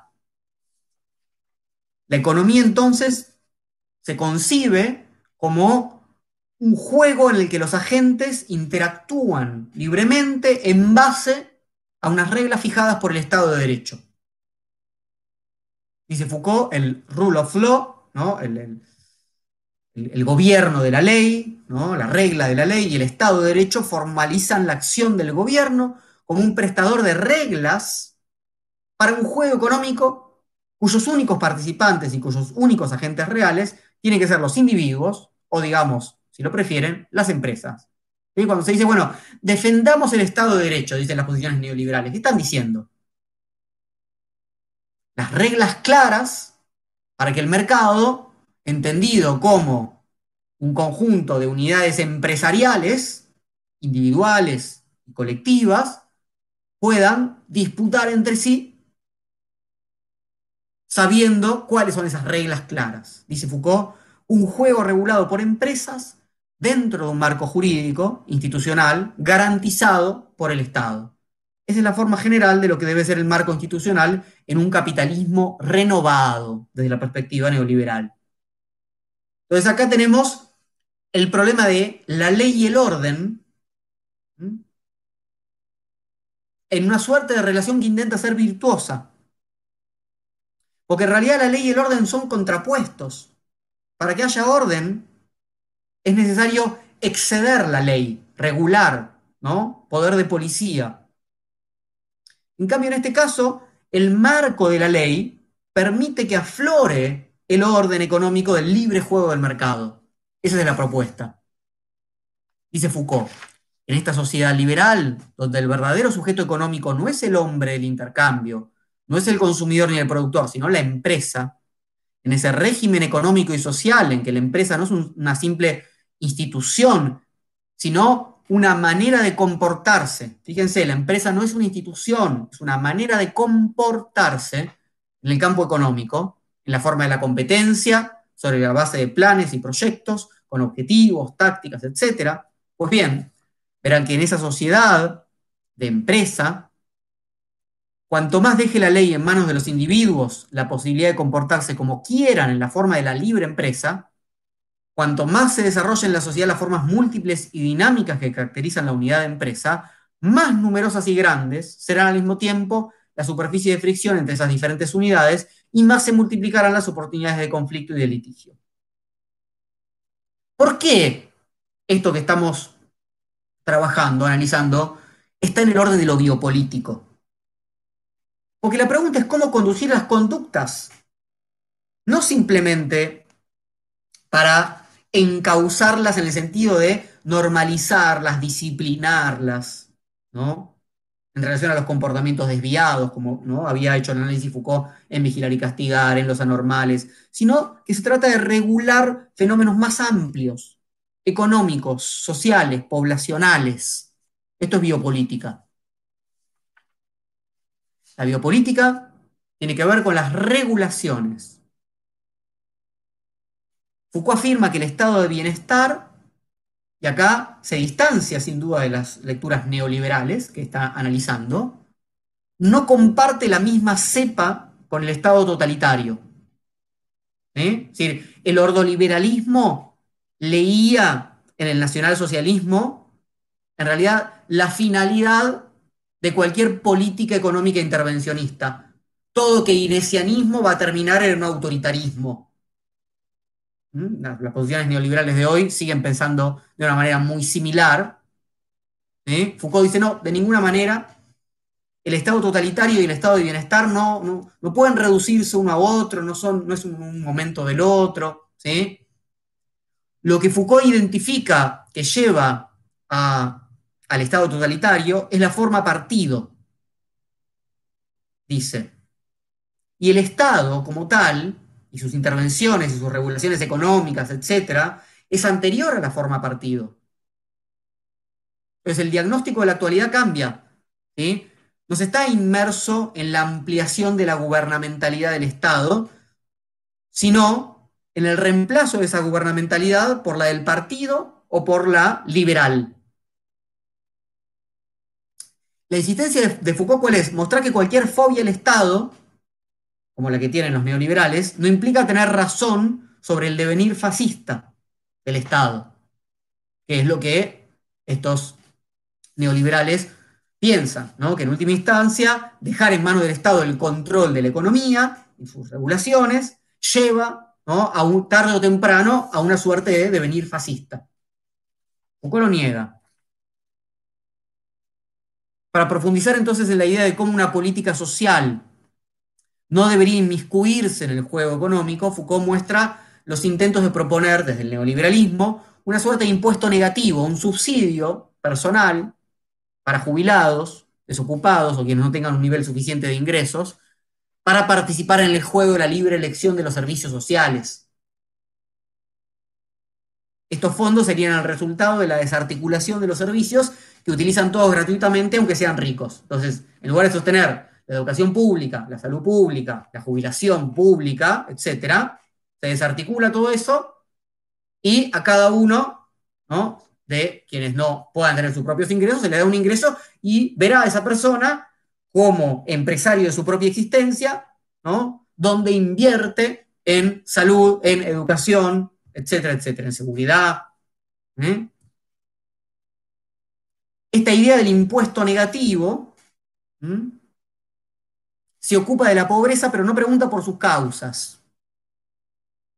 Justamente acá hay algo que a Foucault le interesa, que es la falta de saberes y técnicas de normalización asociados a investigar las causas de la pobreza. Eh, sin duda, yo creo que acá hay una, una suerte de, de, ingenuidad, como mínimo, para decirlo así, de Foucaultiana, que hay que revisar un poco, ¿sí? Respecto a cómo proliferan los mecanismos de control y regulación individual y las formas de culpabilización, hablo del neoliberalismo, por no hacer un buen uso de los recursos o por no merecerlos. Formas en las que quienes reciben estos ingresos quedan endeudados con la sociedad. Pero bueno, esto es un asterisco para ponerle al texto de Foucault. Sigo con su lectura, dice, de manera que en última instancia poco importa la famosa distinción que la gubernamentalidad occidental procuró durante tanto tiempo establecer entre los pobres buenos y los pobres malos quienes no trabajan por propia decisión y quienes carecen de trabajo por razones involuntarias. Después de todo, da igual y debe dar igual saber por qué alguien cae por debajo del nivel del juego social, ya sea drogadicto, ya sea desocupado voluntario, da absolutamente igual. El único problema consiste en saber si cualesquiera sean las razones está o no por debajo o por encima del umbral. Es como piénsenlo hoy en día en relación otra vez a la pandemia, ¿no? O sea, la pregunta no es por qué te contagiaste, lo cual moraliza ¿no? Es decir, eh, desobedeciste la cuarentena, sí, ¿no? Te juntaste, te sacaste el barbijo, entonces, no, la, cuestión es, bueno, eh, ¿cuántos contagiados tenemos? ¿no? ¿Cómo los aislamos? Eh, ¿A quiénes damos la vacuna? ¿A quiénes damos tal tratamiento? Se regula, dice Foucault. Lo único importante es que el individuo haya caído por debajo de cierto nivel y en ese momento El problema será, sin mirar más allá y por consiguiente sin tener que hacer todas esas investigaciones burocráticas, policiales, inquisitoriales, otorgar una subvención tal que el mecanismo por el cual se le otorga lo incite aún a volver al nivel del umbral y le dé motivos suficientes al recibir la asistencia para tener ganas, pese a todo, de superar ese nivel. ¿Eh? Que no sea tanto para que no quiera superar ese nivel. Pero si no tiene ganas, dice Foucault, insisto, esta no es la propuesta de él, esta es la propuesta que analiza en el ordoliberalismo, si no tiene ganas, el asunto después de todo no tiene ninguna importancia, el individuo seguirá recibiendo la asistencia, no tiene que forzarse para nada. Es muy interesante esto porque rompe esta relación eh, que naturalizamos entre neoliberalismo y meritocracia, justamente. Hay un piso mínimo que no necesita de ningún mérito y nadie va a averiguar por qué no, no trabajás, no estudiás, no hay ninguna contraprestación de este impuesto negativo. El otro eje interesante para analizar es que se ocupa de la pobreza absoluta y no de la pobreza relativa. Es decir, no regula para igualar. Por lo tanto, no limita el juego ilimitado del, enriquecimiento y no hay ningún límite para las desigualdades. Por eso esta política es contraria a la política socialista. La política socialista tiende a mitigar las desigualdades. El neoliberalismo dice, no, no, no, no podés poner ningún techo. Acá no importa la desigualdad, la desigualdad va a haber y es necesaria. De hecho, las desigualdades en algún sentido se, eh, se, expanden, se las, se las, intenta desplegar justamente, ¿no? Es uno de los motivos para, para el riesgo, para la inversión del empresario, etcétera, etcétera.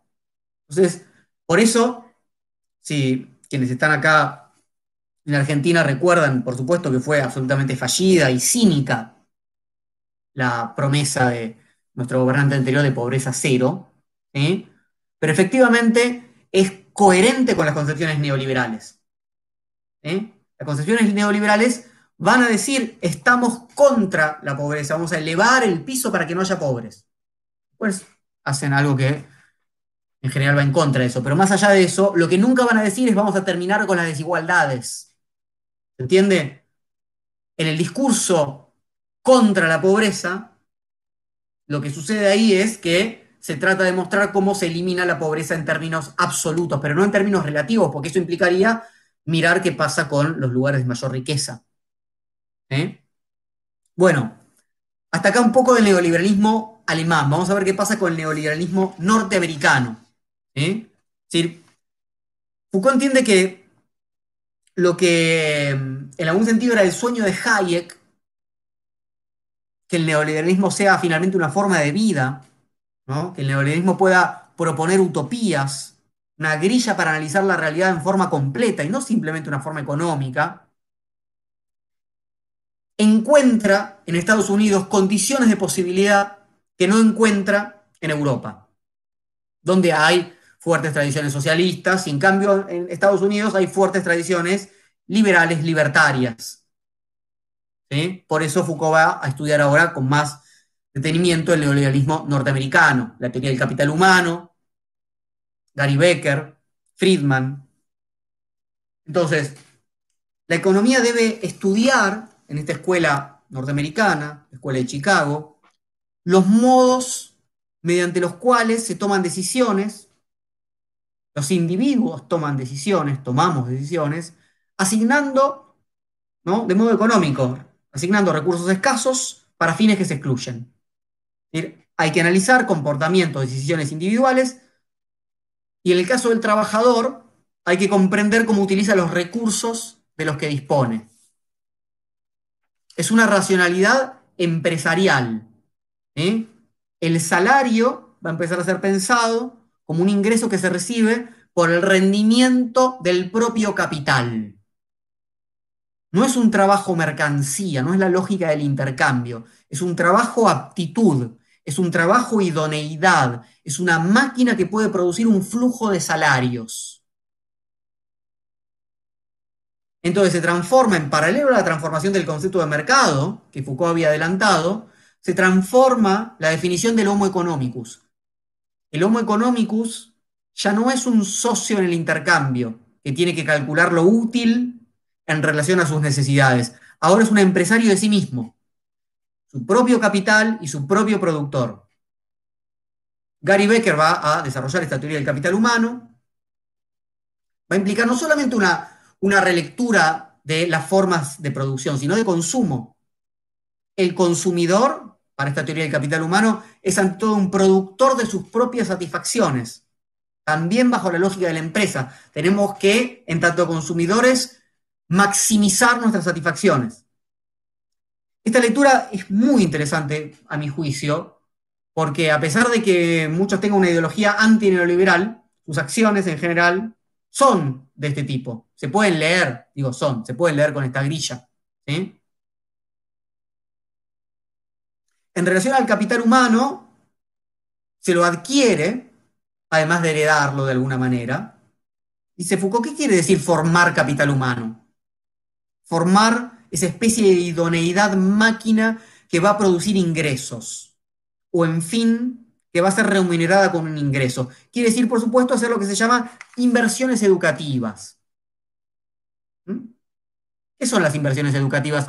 No se restringen a los estudios formales, son también, implica también el tiempo que los padres pasan con sus hijos, implica un cierto nivel cultural, la estimulación temprana, inversiones también en el ámbito de la salud. Con la misma lógica, del capital humano. Digo, piensen en lo que las clases medias y medias altas hacen, ¿no? En relación a sus hijos, ¿no? Bueno, ¿cuál es el mejor colegio? ¿Cuál es la mejor estimulación temprana? ¿Cuáles son estas 15 actividades que aprende inglés, que vaya a danza, que, hace, que haga esto, que haga lo otro? ¿no? Va constituyendo ese capital humano, pensado en términos de inversiones. Las migraciones de los individuos también se pueden pensar como inversiones que se hacen con costos materiales y psicológicos por un futuro mejor en términos de empresa individual. Si me voy a este país, si me voy al otro, bueno, es una suerte de inversión que hago sobre mí mismo. Entonces, ¿esto qué implica? Pensar que la vida de cada individuo es una suerte de vida individual simplemente, donde cada uno es una empresa de sí. No, es un poco más complejo.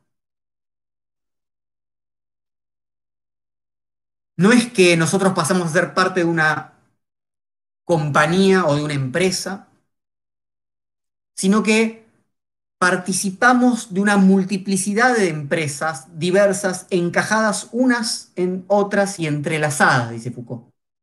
Yo soy una empresa en mí mismo como individuo, soy una empresa con mi pareja, soy una empresa ¿no? en relación a la empresa familia, ¿no? Puedo pensar la vecindad como una empresa, la empresa donde trabajo efectivamente, etcétera, etcétera.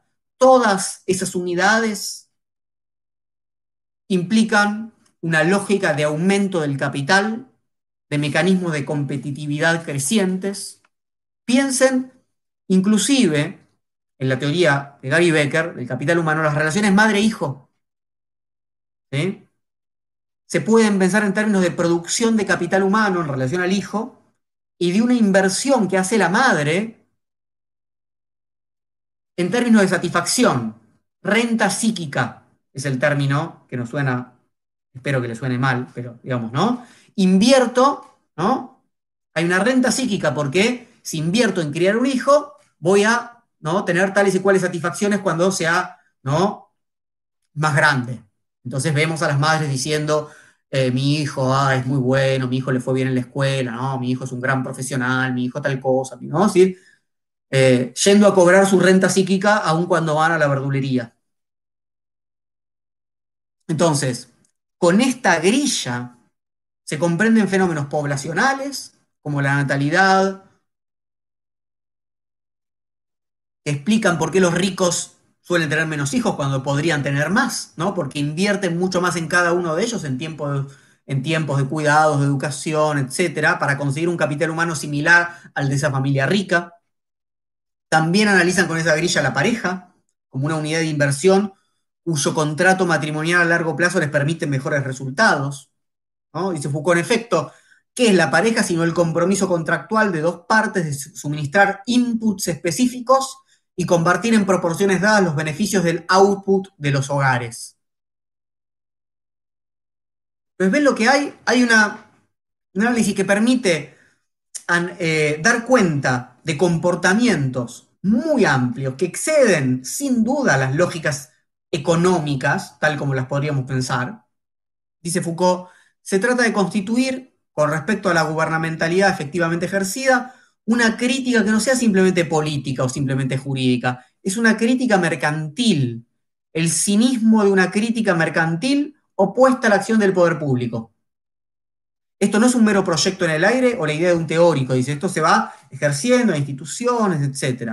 Entonces, a partir de esto, Foucault se mete con un tema que para él es importantísimo, que es el tema de la delincuencia. Desde la perspectiva de Gary Becker, de Stigler y de otros neoliberales. Los neoliberales, dicen, Foucault, retoman el filtro utilitario, tipo panóptico, digamos, ¿no? Pero en lugar de ingresar en el campo jurídico, se quedan en la perspectiva económica para pensar la criminalidad. ¿Qué es la criminalidad para Gary Becker? Dice, es toda acción que hace correr el riesgo a un individuo de ser condenado a una pena. Es decir, no se define por lo que dice el Código Penal, o no se define moralmente, tal es un criminal, ¿no? En el sentido de una moral. Se le pone en la perspectiva de quien va a realizar la acción, de la misma manera que veíamos en el capital humano, es decir, cómo, cómo me leo como un sujeto del interés, y se intenta comprender el comportamiento económico, qué riesgos está dispuesto a afrontar, qué inversiones para conseguir una ganancia por la que puede ser castigado, ¿no? Quien, por ejemplo, va a llevar un paquete de, drogas de un lugar al otro, ¿sí?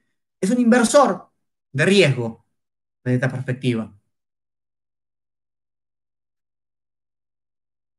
Porque esto implica que se esté reduciendo todo lo humano a lo económico. Dice, no, dice Foucault. En realidad, interesa este aspecto porque este aspecto económico es gubernamentalizable, se pueden dirigir las conductas. Entonces, eh, para evitar el tráfico de drogas, supónganse, con ese ejemplo, bueno, correrías el riesgo si vas a ganar, no sé, dos mil dólares en un día y si las penas son muy bajas. Pero si las penas son muy altas, por ahí 2.000 dólares es un precio muy alto, ¿no? Para eh, pasar, no sé, toda la vida en la cárcel, supónganse. Entonces, es interesante pensar al Homo economicus como una interfaz. Foucault lo dice, ¿sí? El Homo economicus es la interfaz del gobierno y del individuo. Y esto no quiere decir en absoluto que todo individuo sea un hombre económico. ¿sí? Lo que implica es que la interfaz es distinta que la interfaz normalizadora. Es decir, acá al criminal no se le pregunta qué tipo de crimen cometió, por qué lo hizo, no importa su moralidad, no importa su psicología. Dice Foucault, el propio sistema penal, por lo tanto, no tendrá que enfrentarse con criminales, sino con gente que produce este tipo de acciones. En otras palabras, tendrá que reaccionar ante una oferta de crimen. Tiene que regular algo que no implica normalizar. Dice, la sociedad no tiene ninguna necesidad de obedecer a un sistema disciplinario exhaustivo. Una sociedad está cómoda con cierto índice de ilegalidad y estaría muy mal si quisiera reducirlo indefinidamente. piensen otra vez en justamente el nivel de contagios. Bueno, cuando hay nivel de contagios que no es cero, sino que es relativamente bajo como para que pueda ser tolerable, listo. No vamos a estar fijándonos qué hace cada uno para que se comporten perfectamente. No, es una regulación con un umbral mínimo. Entonces, dice Foucault, todas las distinciones antes establecidas, todas las distinciones que pudieron introducirse entre criminales natos, criminales ocasionales, perversos y no perversos, reincidentes, etc., no tienen ninguna importancia.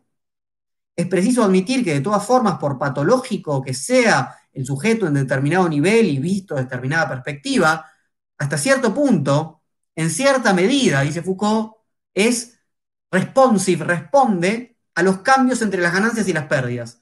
Vale decir que la acción penal debe ser una acción sobre el juego de las ganancias y las pérdidas posibles, una acción ambiental.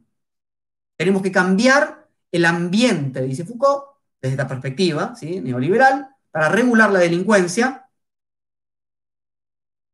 en lugar de producir una sociedad disciplinaria, se intenta realizar una sociedad en la que haya una optimización de los sistemas de diferencia, en la que se deje el campo libre a los procesos oscilatorios, en la que se conceda tolerancia a los individuos y las prácticas minoritarias, en la que haya una acción no sobre los participantes del juego, sino sobre las reglas del juego, y para terminar, en la que haya una intervención que no sea del tipo de la sujeción interna de los individuos, sino de tipo ambiental. Cambio las reglas del juego. ¿no? ¿Querés, que baje la criminalidad del 20% al 3%? Cambiar las reglas de juego. No te preguntes por qué Juancito y Pedrito son malos y entonces.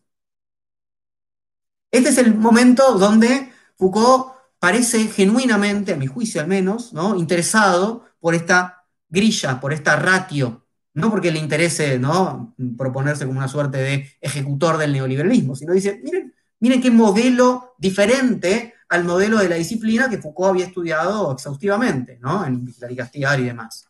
Entonces,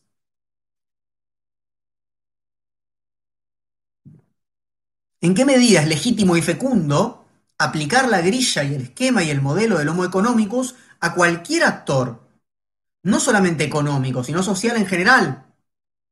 En cuanto éste se casa, por ejemplo, en cuanto comete un crimen, dice Foucault, en cuanto educa a sus hijos, en cuanto brinda afecto y pasa el tiempo con sus chicos.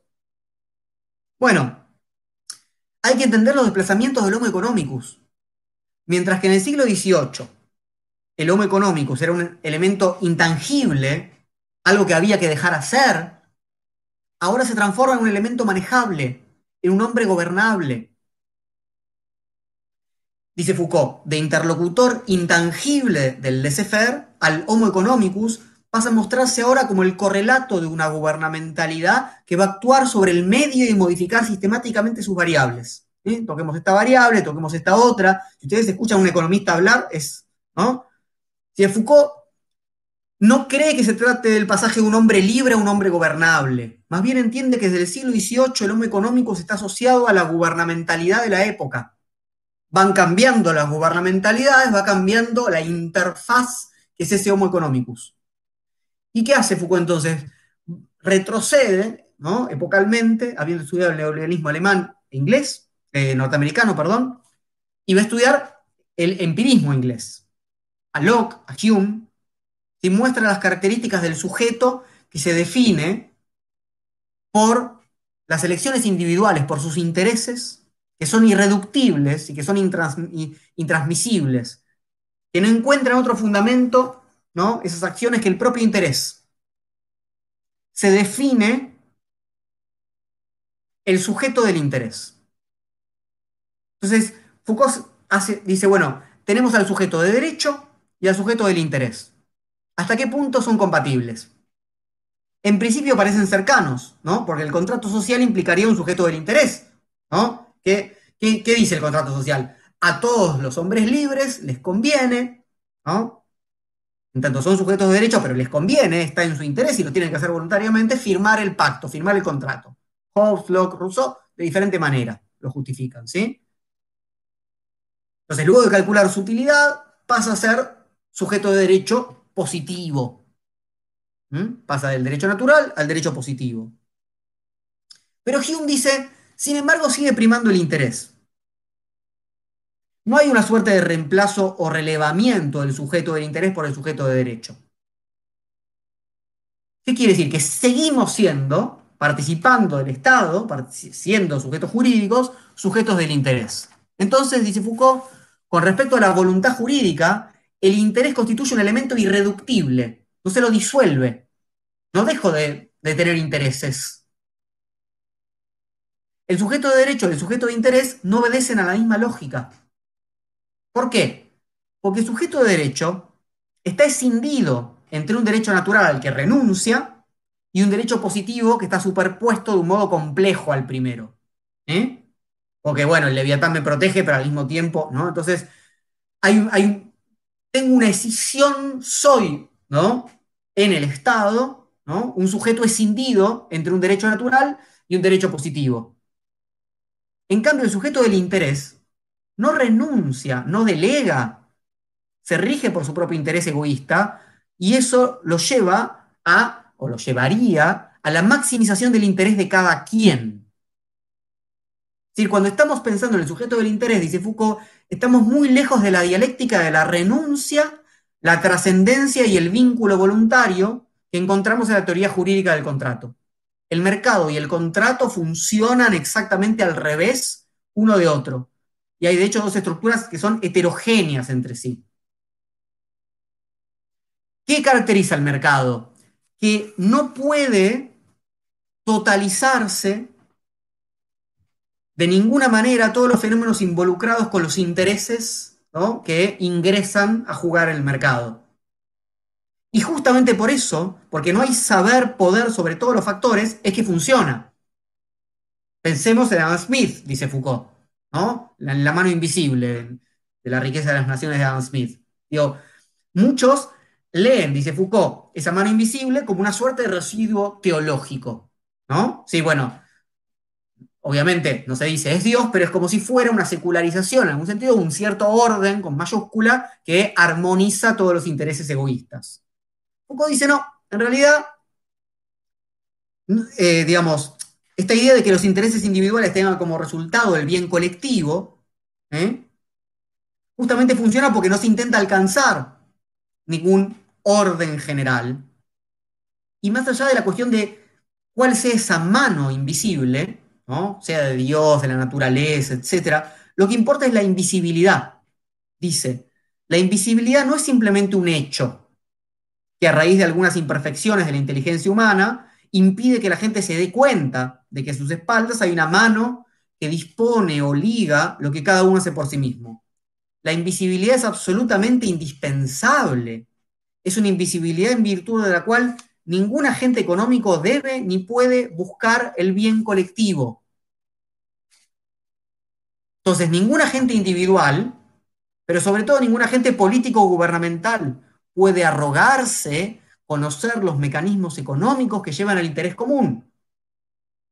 No se debe intentar totalizar ese saber y entonces Foucault dice, eh, cínicamente Smith dice que el gobierno queda liberado de tan compleja tarea. Como nadie puede tener el saber total, el gobierno que ni lo intente. Les leo a Foucault. El carácter incognoscible de la totalidad del proceso no solo rodea la racionalidad económica, también la funda.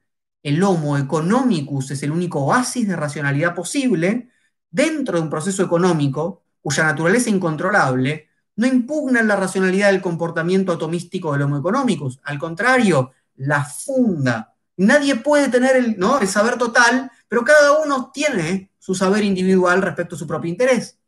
Así el mundo económico es opaco por naturaleza, es imposible de totalizar por naturaleza, está originario y definitivamente constituido por puntos de vista cuya multiplicidad es tanto más irreductible cuanto que ella misma asegura el fin y al cabo y de manera espontánea su convergencia. La economía, dice Foucault, es una disciplina atea, es una disciplina sin Dios.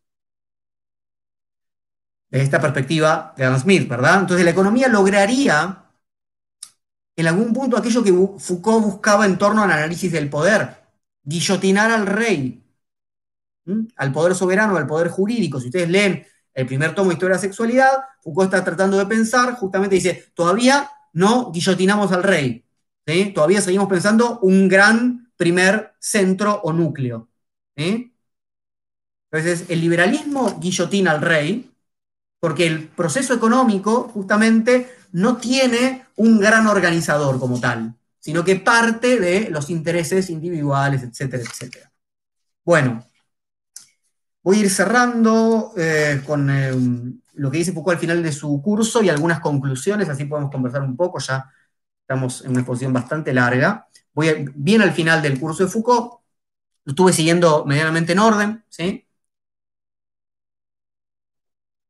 lo que tenemos que pensar, en última instancia, es eh, una disputa entre diversos modos de gubernamentalidad, diversas, diversas racionalidades de gobierno. Eso es lo que Foucault le interesa. Entonces Foucault distingue finalmente dos tipos de racionalidad gubernamental. La de quien puede decir yo, la del soberano, la, la jurídica, y el ajuste a la racionalidad de los gobernados como sujetos de interés. Y por un lado, una figura soberana que dice, se hace esto, ¿sí? esta es la totalidad, vamos para allá. Y la otra es la forma de entender que el lugar a partir de la cual hay que ajustar los mecanismos de gobierno es cómo van actuando los gobernados. O sea que tengo que poder leer el mercado en el sentido amplio del término. Esto me parece, dice Foucault, lo que caracteriza la racionalidad liberal.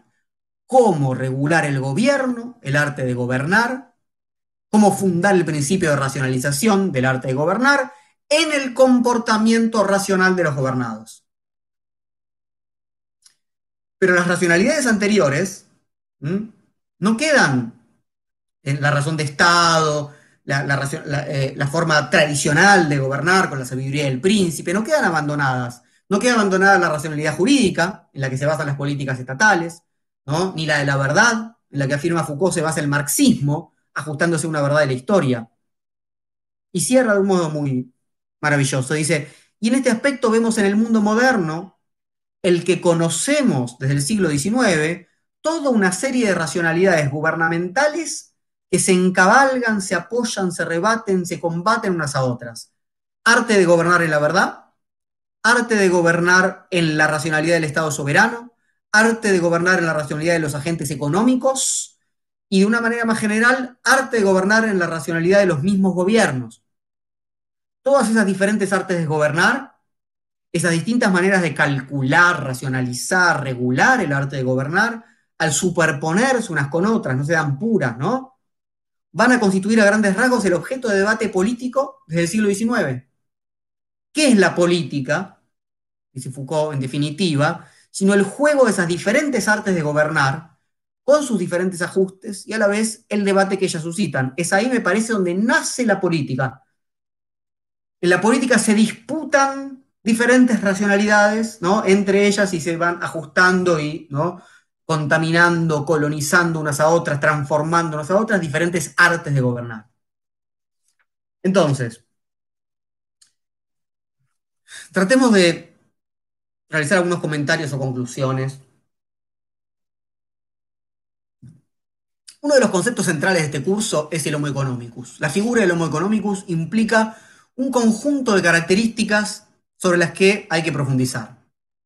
Por un lado, hay una consonancia con la filosofía empirista, decíamos Locke, decíamos Hume, con un sujeto del interés, siendo este interés un punto irreductible e irrenunciable, y por eso mismo no se lo puede ¿no? poner como eh, estando en la base de un sujeto de derecho. El sujeto del interés es primero.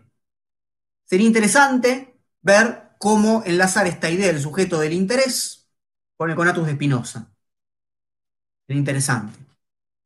Sabemos que no se propone como una concepción antropológica reduccionista, en la que todo lo humano quedaría circunscripto a intereses económicos egoístas. Más bien se trata de un punto ideal, como dice Foucault, que hace a los sujetos gubernamentalizables. Esto es, que permite mensurar, que permite administrar, que permite tomar decisiones sobre las condiciones ambientales para conducir las conductas hacia tal o cual dirección, por ejemplo, como decíamos, bajar la tasa de criminalidad. Este sujeto del interés, este sujeto gubernamentalizable, no es, decíamos, el sujeto normalizado, no es el sujeto disciplinado. De ahí la insistencia de Foucault en mostrar que tanto en el caso de la criminalidad como en el trabajo, no se demanda la confesión del sujeto, ¿eh? no se hace foco en su individualidad, no se lo examina en relación a una media normal, etc. Hay que recordar, pensando en el Homo economicus, en el contexto de la teoría del capital humano, ¿no? De Gary Becker, que por un lado no estamos hablando simplemente de individuos con intereses, sino de lógicas de la empresa, de lógicas de capitalización y competitividad.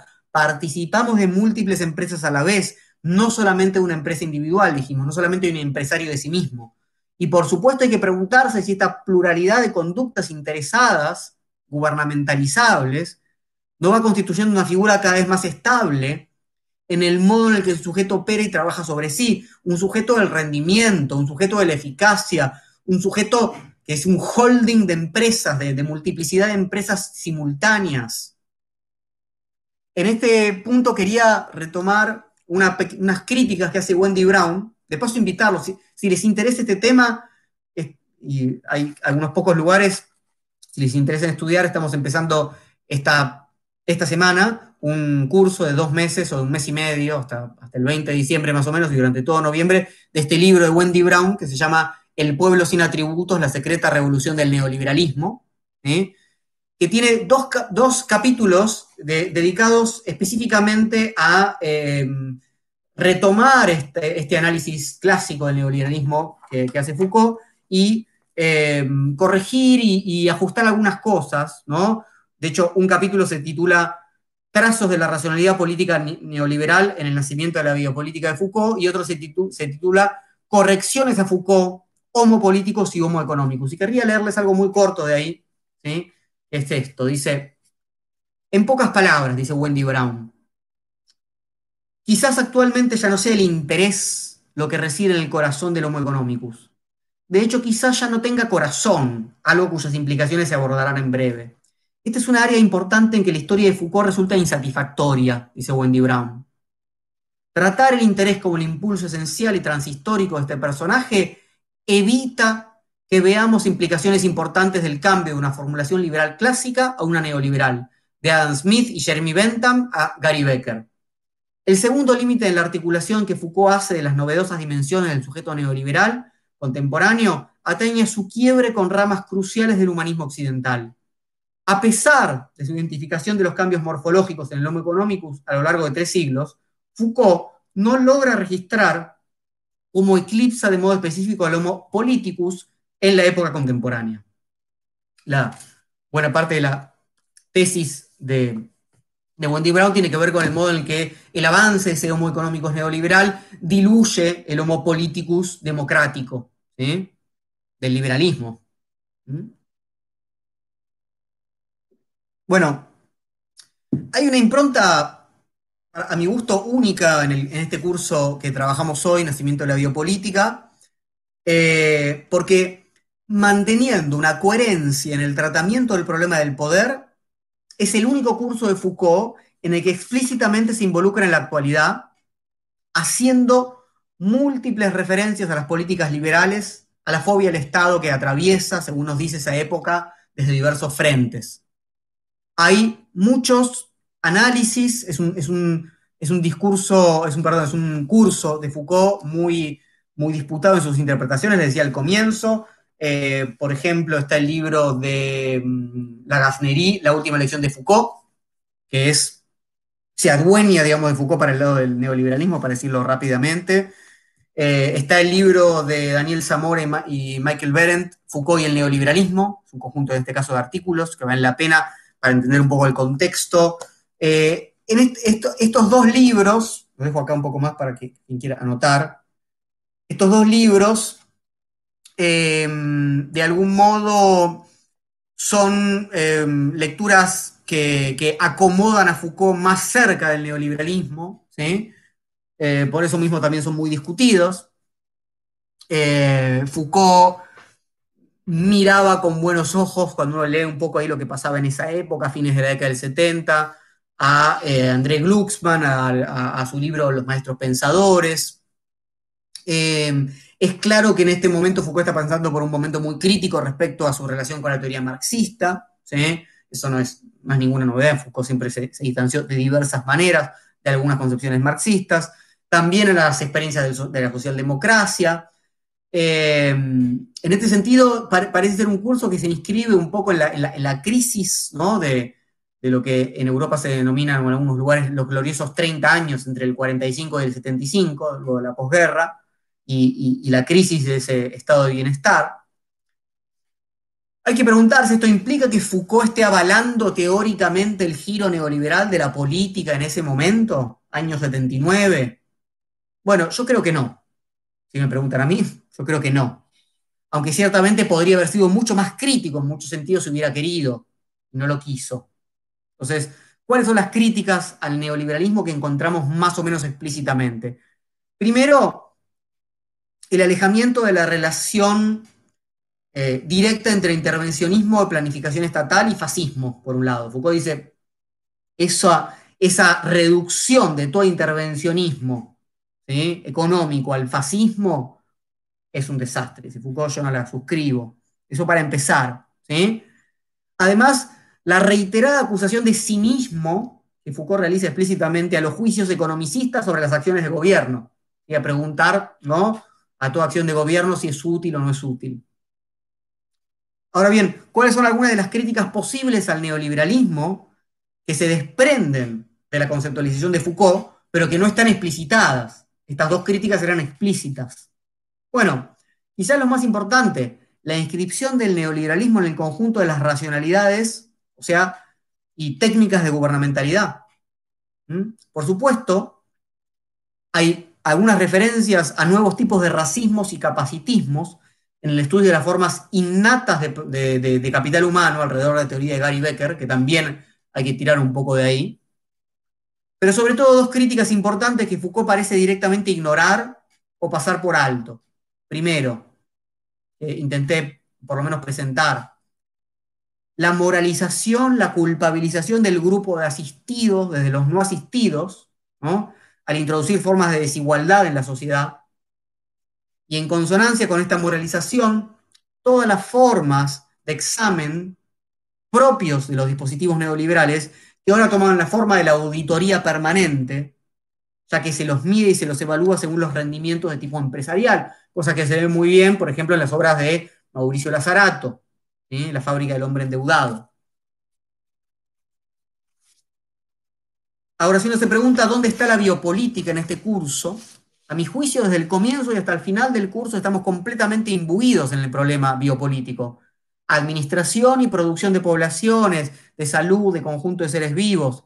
Y específicamente, como lo indica el título, asistimos a su nacimiento, a partir del saber de la economía política del siglo XVIII y luego algunos desplazamientos neoliberales durante el siglo XX. El arte de gobernar es biopolítico como tal, desde el siglo XVIII en adelante, con todas sus disputas. ¿eh? las regulaciones del estado de policía de tipo absolutista, la disputa liberal clásica en términos de saber económico, las formas de intervencionismo social del ordoliberalismo, los modelos de administración de intereses empresariales sin sujeción interna, es decir, con modificación de variables de tipo ambiental. Son diversos, ¿no? Biopolítica no es una unidad, ¿no? No hay una forma sola de hacer biopolítica. ¿eh? Esto es fundamental. Se podría decir que en todos esos casos no es la población como conjunto de seres vivos lo que está en juego, sino en todo caso como conjunto de conductas ¿eh? de la república fenoménica de los intereses, como dice Foucault.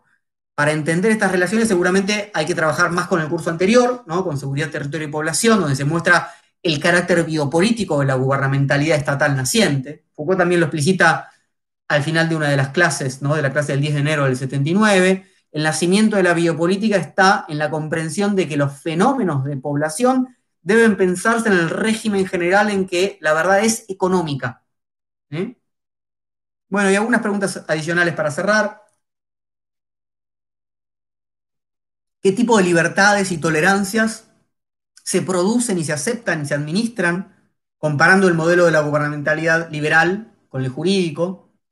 cuáles son las implicancias y las tecnologías involucradas en esta administración de las libertades, si el modo de ajuste del poder de los gobernantes es la sabiduría del gobernante, ¿no? la verdad, hasta el siglo XVI, y a partir de ese siglo pasa a ser la racionalidad de los factores de poder. ¿No podríamos pensar a Maquiavelo ¿no? participando un poco de ambos modelos? La clara ruptura que hay acá, otro ítem ¿no? con la tradición marxista, se nota también el cierto antihegelianismo epistemológico y político que queda en evidencia en las últimas clases del curso de Foucault. Y luego, en relación a un concepto que, no trabajamos, pero que está presente, que los invito, a todo esto es una invitación a que ustedes lean Nacimiento de la Biopolítica, ¿no? Hay concepto muy importante que, que Foucault analiza en la última clase, que es el concepto de sociedad civil de Ferguson, ¿no? ¿Qué tipo de politicidad se puede pensar a partir de ese concepto de sociedad civil? o al menos a partir de un modelo en que los vínculos sociales, históricos y, políticos no sean eminentemente jurídicos. Lo interesante del concepto de la sociedad civil es que hay lazos previos a los lazos jurídicos como tales. Y esto es lo que a Foucault le interesa. Bien, eh, mm, vamos dos horas justas de exposición. Les agradezco por quedarse tanto tiempo, por la escucha atenta y generosa. Espero que sea una invitación y una compañía a leer el curso de Foucault, Nacimiento de la Biopolítica, eh, a leer la Wendy Brown, a leer los cursos anteriores de, Foucault. Y bueno, ahora vamos a conversar un poco. Voy a abrir acá, activar los comentarios. Los leo, las leo, a ver si tienen alguna, algún comentario, alguna pregunta, alguna, algún aporte. Muchas gracias por sus comentarios.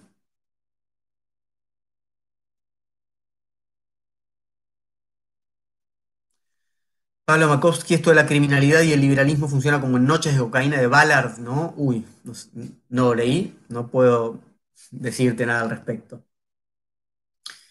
Pablo Valderrama, ¿qué opinión tienes del Partido Liberal Argentino y la batalla cultural de Javier Milei desde Chile? Bueno, eh, una no buena, para decirlo rápidamente. Me parece que el Partido Liberal Argentino, eh, Milei y Spert, eh, se presentan como una suerte de deudores de estas teorías, ¿no? neoliberales, en su, en su sentido más, más puro, eh, y que al mismo tiempo, ya que preguntaste desde Chile, eh, que proponen estas teorías en nombre de la libertad, esconden que sus maestros eh, apoyaron la, la- dictadura en Chile de una forma que poco se preocupó por las libertades, como lo sabemos, por las libertades que, más nos pueden interesar. Eh, y bueno, en ese sentido, me parece bastante nefasto el modo en el que lo que se intenta hacer es reducir justamente el concepto de libertad, este concepto de libertad económica, de los sujetos del interés. Es muy claro esa, esa dinámica. Es muy claro cómo, y el caso chileno, el, ¿no? el, caso de- de- del experimento de la Escuela de Chicago en, la dictadura chilena muestra muy bien cómo estas libertades económicas pueden, sin, ninguna, sin lugar a dudas, convivir con una dictadura eh, sangrienta y que conculca una serie de libertades que supuestamente se proponen liberales. Es un caso muy claro de cómo efectivamente el neoliberalismo no conserva los valores liberales de libertad de expresión, etcétera, etcétera. O los va, o en todo caso, rápidamente los sacrifica porque hay unos valores que son primero, que es, el de la libertad de mercado.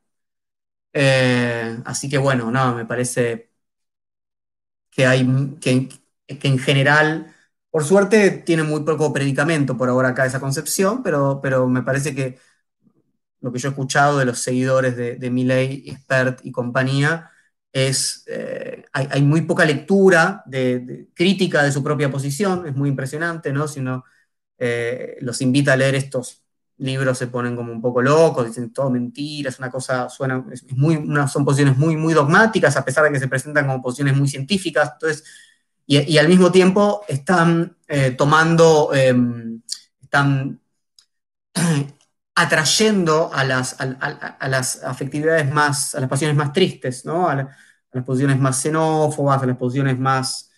Eh,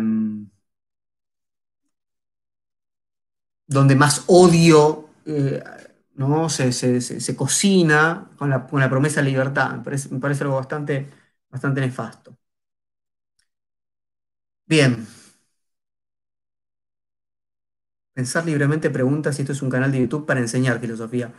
Es un canal de YouTube donde, donde compartimos estas charlas. No, enseñar filosofía no es, es un, poco, es un poco reductivo. Nos encontramos y, y suceden estas cosas. Definirlo como quieras. Eh, Mayra Sin Filtro pregunta acá en Instagram. Después de atravesar tantas crisis económicas, evidentemente no tenemos internalizado el concepto de eficiencia económica. Por ello creo que es un imperativo incorporar la ley positiva del orden. No terminé de entender, perdón. Eh, Mónica Cerrizuela, neoliberalismo sin moralizar la pobreza. Pero acá se vio como fundamentalmente la han moralizado justamente detrás de la meritocracia y la xenofobia. ¿Esto sería correcto? Exacto, exacto. Es lo que yo decía digamos que es, que es un punto muy interesante, Mónica, respecto a, digamos, la diferencia entre la teoría y la praxis, por un lado. Foucault, digamos, lo dice explícitamente, le interesan las, racionalidades que están a la base de lo que, del estudio que hace. No se va a fijar después cómo esto se aplica o no, pero lo que vemos, me parece, como muy bien señalás y yo también intenté decir, me parece, es cómo se combinan estos modos, digamos, de responsabilidad individual, no moralizantes, porque son en términos simplemente de inversiones, y terminan generando nuevos racismos, ¿no? Finalmente son, ¿no? Los que son pobres son pobres porque son malos inversores, ¿no? No simplemente porque, porque sean vagos en un sentido moral, ¿no? Entonces, bueno, esto lo estudió también Etienne Balibar bastante bien, este, este, estos nuevos racismos, estas nuevas xenofobias.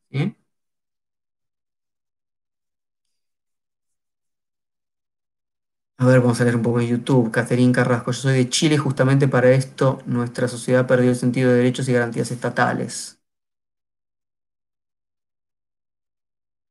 No termino de entender en qué contexto, perdón. A veces leo los comentarios que por ahí además hay un delay entre que los leo y demás y es difícil mantener una, conversación.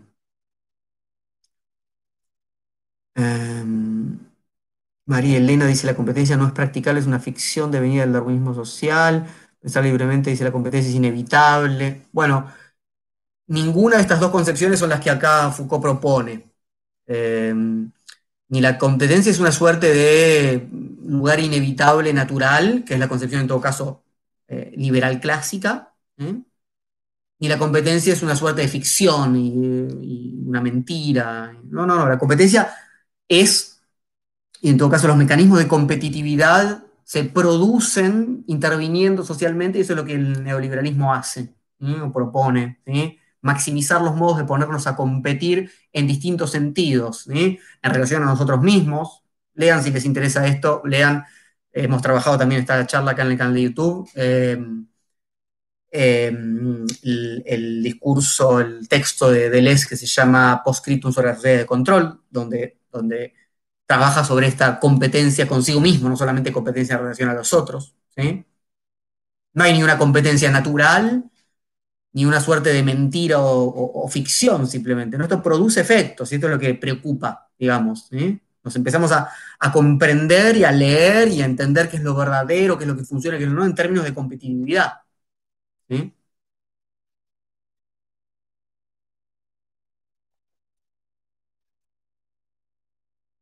¿Quién estudia los nuevos racismos? Pregunta Mónica. Etienne Balibar. Balibar es un, discípulo de Althusser, Balibar, B larga, como suena, va con B larga, Balibar. Después si me preguntan, si me mandan un mensaje, ahí les puedo pasar los artículos, hay una nota que yo escribí en mi blog hace mucho tiempo al respecto, etc. Miguel Sosa, gracias por tan buena exposición, me sirvió mucho, estoy en el último año de profesor de filosofía, de Santiago del Estero, un abrazo, Miguel, muchas gracias. Eh, Mariana Vera pregunta, ¿cómo piensa la emancipación o la agencia? ¿Queda lugar para ello? Eh, la filosofía de Foucault, y sobre todo en esta época, en todas de última manera, no, es una filosofía de la emancipación, es una filosofía en todo caso post-emancipatoria. Y el lugar para la agencia, que tampoco entendía en esos términos, por lo menos, en todo caso hay que ir a buscarla en el último Foucault, me parece, más que nada, eh, en, el cuidado de sí, en la asquesis, en el trabajo sobre sí. Eh, ahí hay, en todo caso, un, trabajo en relación a lo que... Pero es un término ella queda raro para esa posición, ¿sí? Em, dice Diego Martín, si puede Foucault explicar la relación entre el narcotráfico y la regulación de la delincuencia con las organizaciones parapoliciales, por ejemplo, organizaciones barrabradas y el narcomenudeo. Creo que tiene elementos para eso, sobre todo están presentes en Vigilar y Castigar. Eh, fíjate en Vigilar y Castigar. Sí, sí, claro, ahí estudia la, la producción de la administración, y habla justamente de la producción de delincuencia, de la, de, lo, de, la, administración de las ilegalidades por la policía. Sí, sí, Foucault está también en algunas otras, en algunas conferencias, eh, perdón, eh, entrevistas de Foucault. Bueno, eh, les agradezco mucho nuevamente. ¿Sí? Eh, nos encontramos el próximo domingo en otro, otro eh, momento de, filosofía la gorra. Vamos a ver qué tema vamos a trabajar. Eh, por favor, colaboren con los espacios culturales. Gracias por la atención, gracias por, esta conversación. Les mando un abrazo y ojalá que, pronto nos podamos encontrar de otros modos, no solamente virtualmente. Muchas gracias.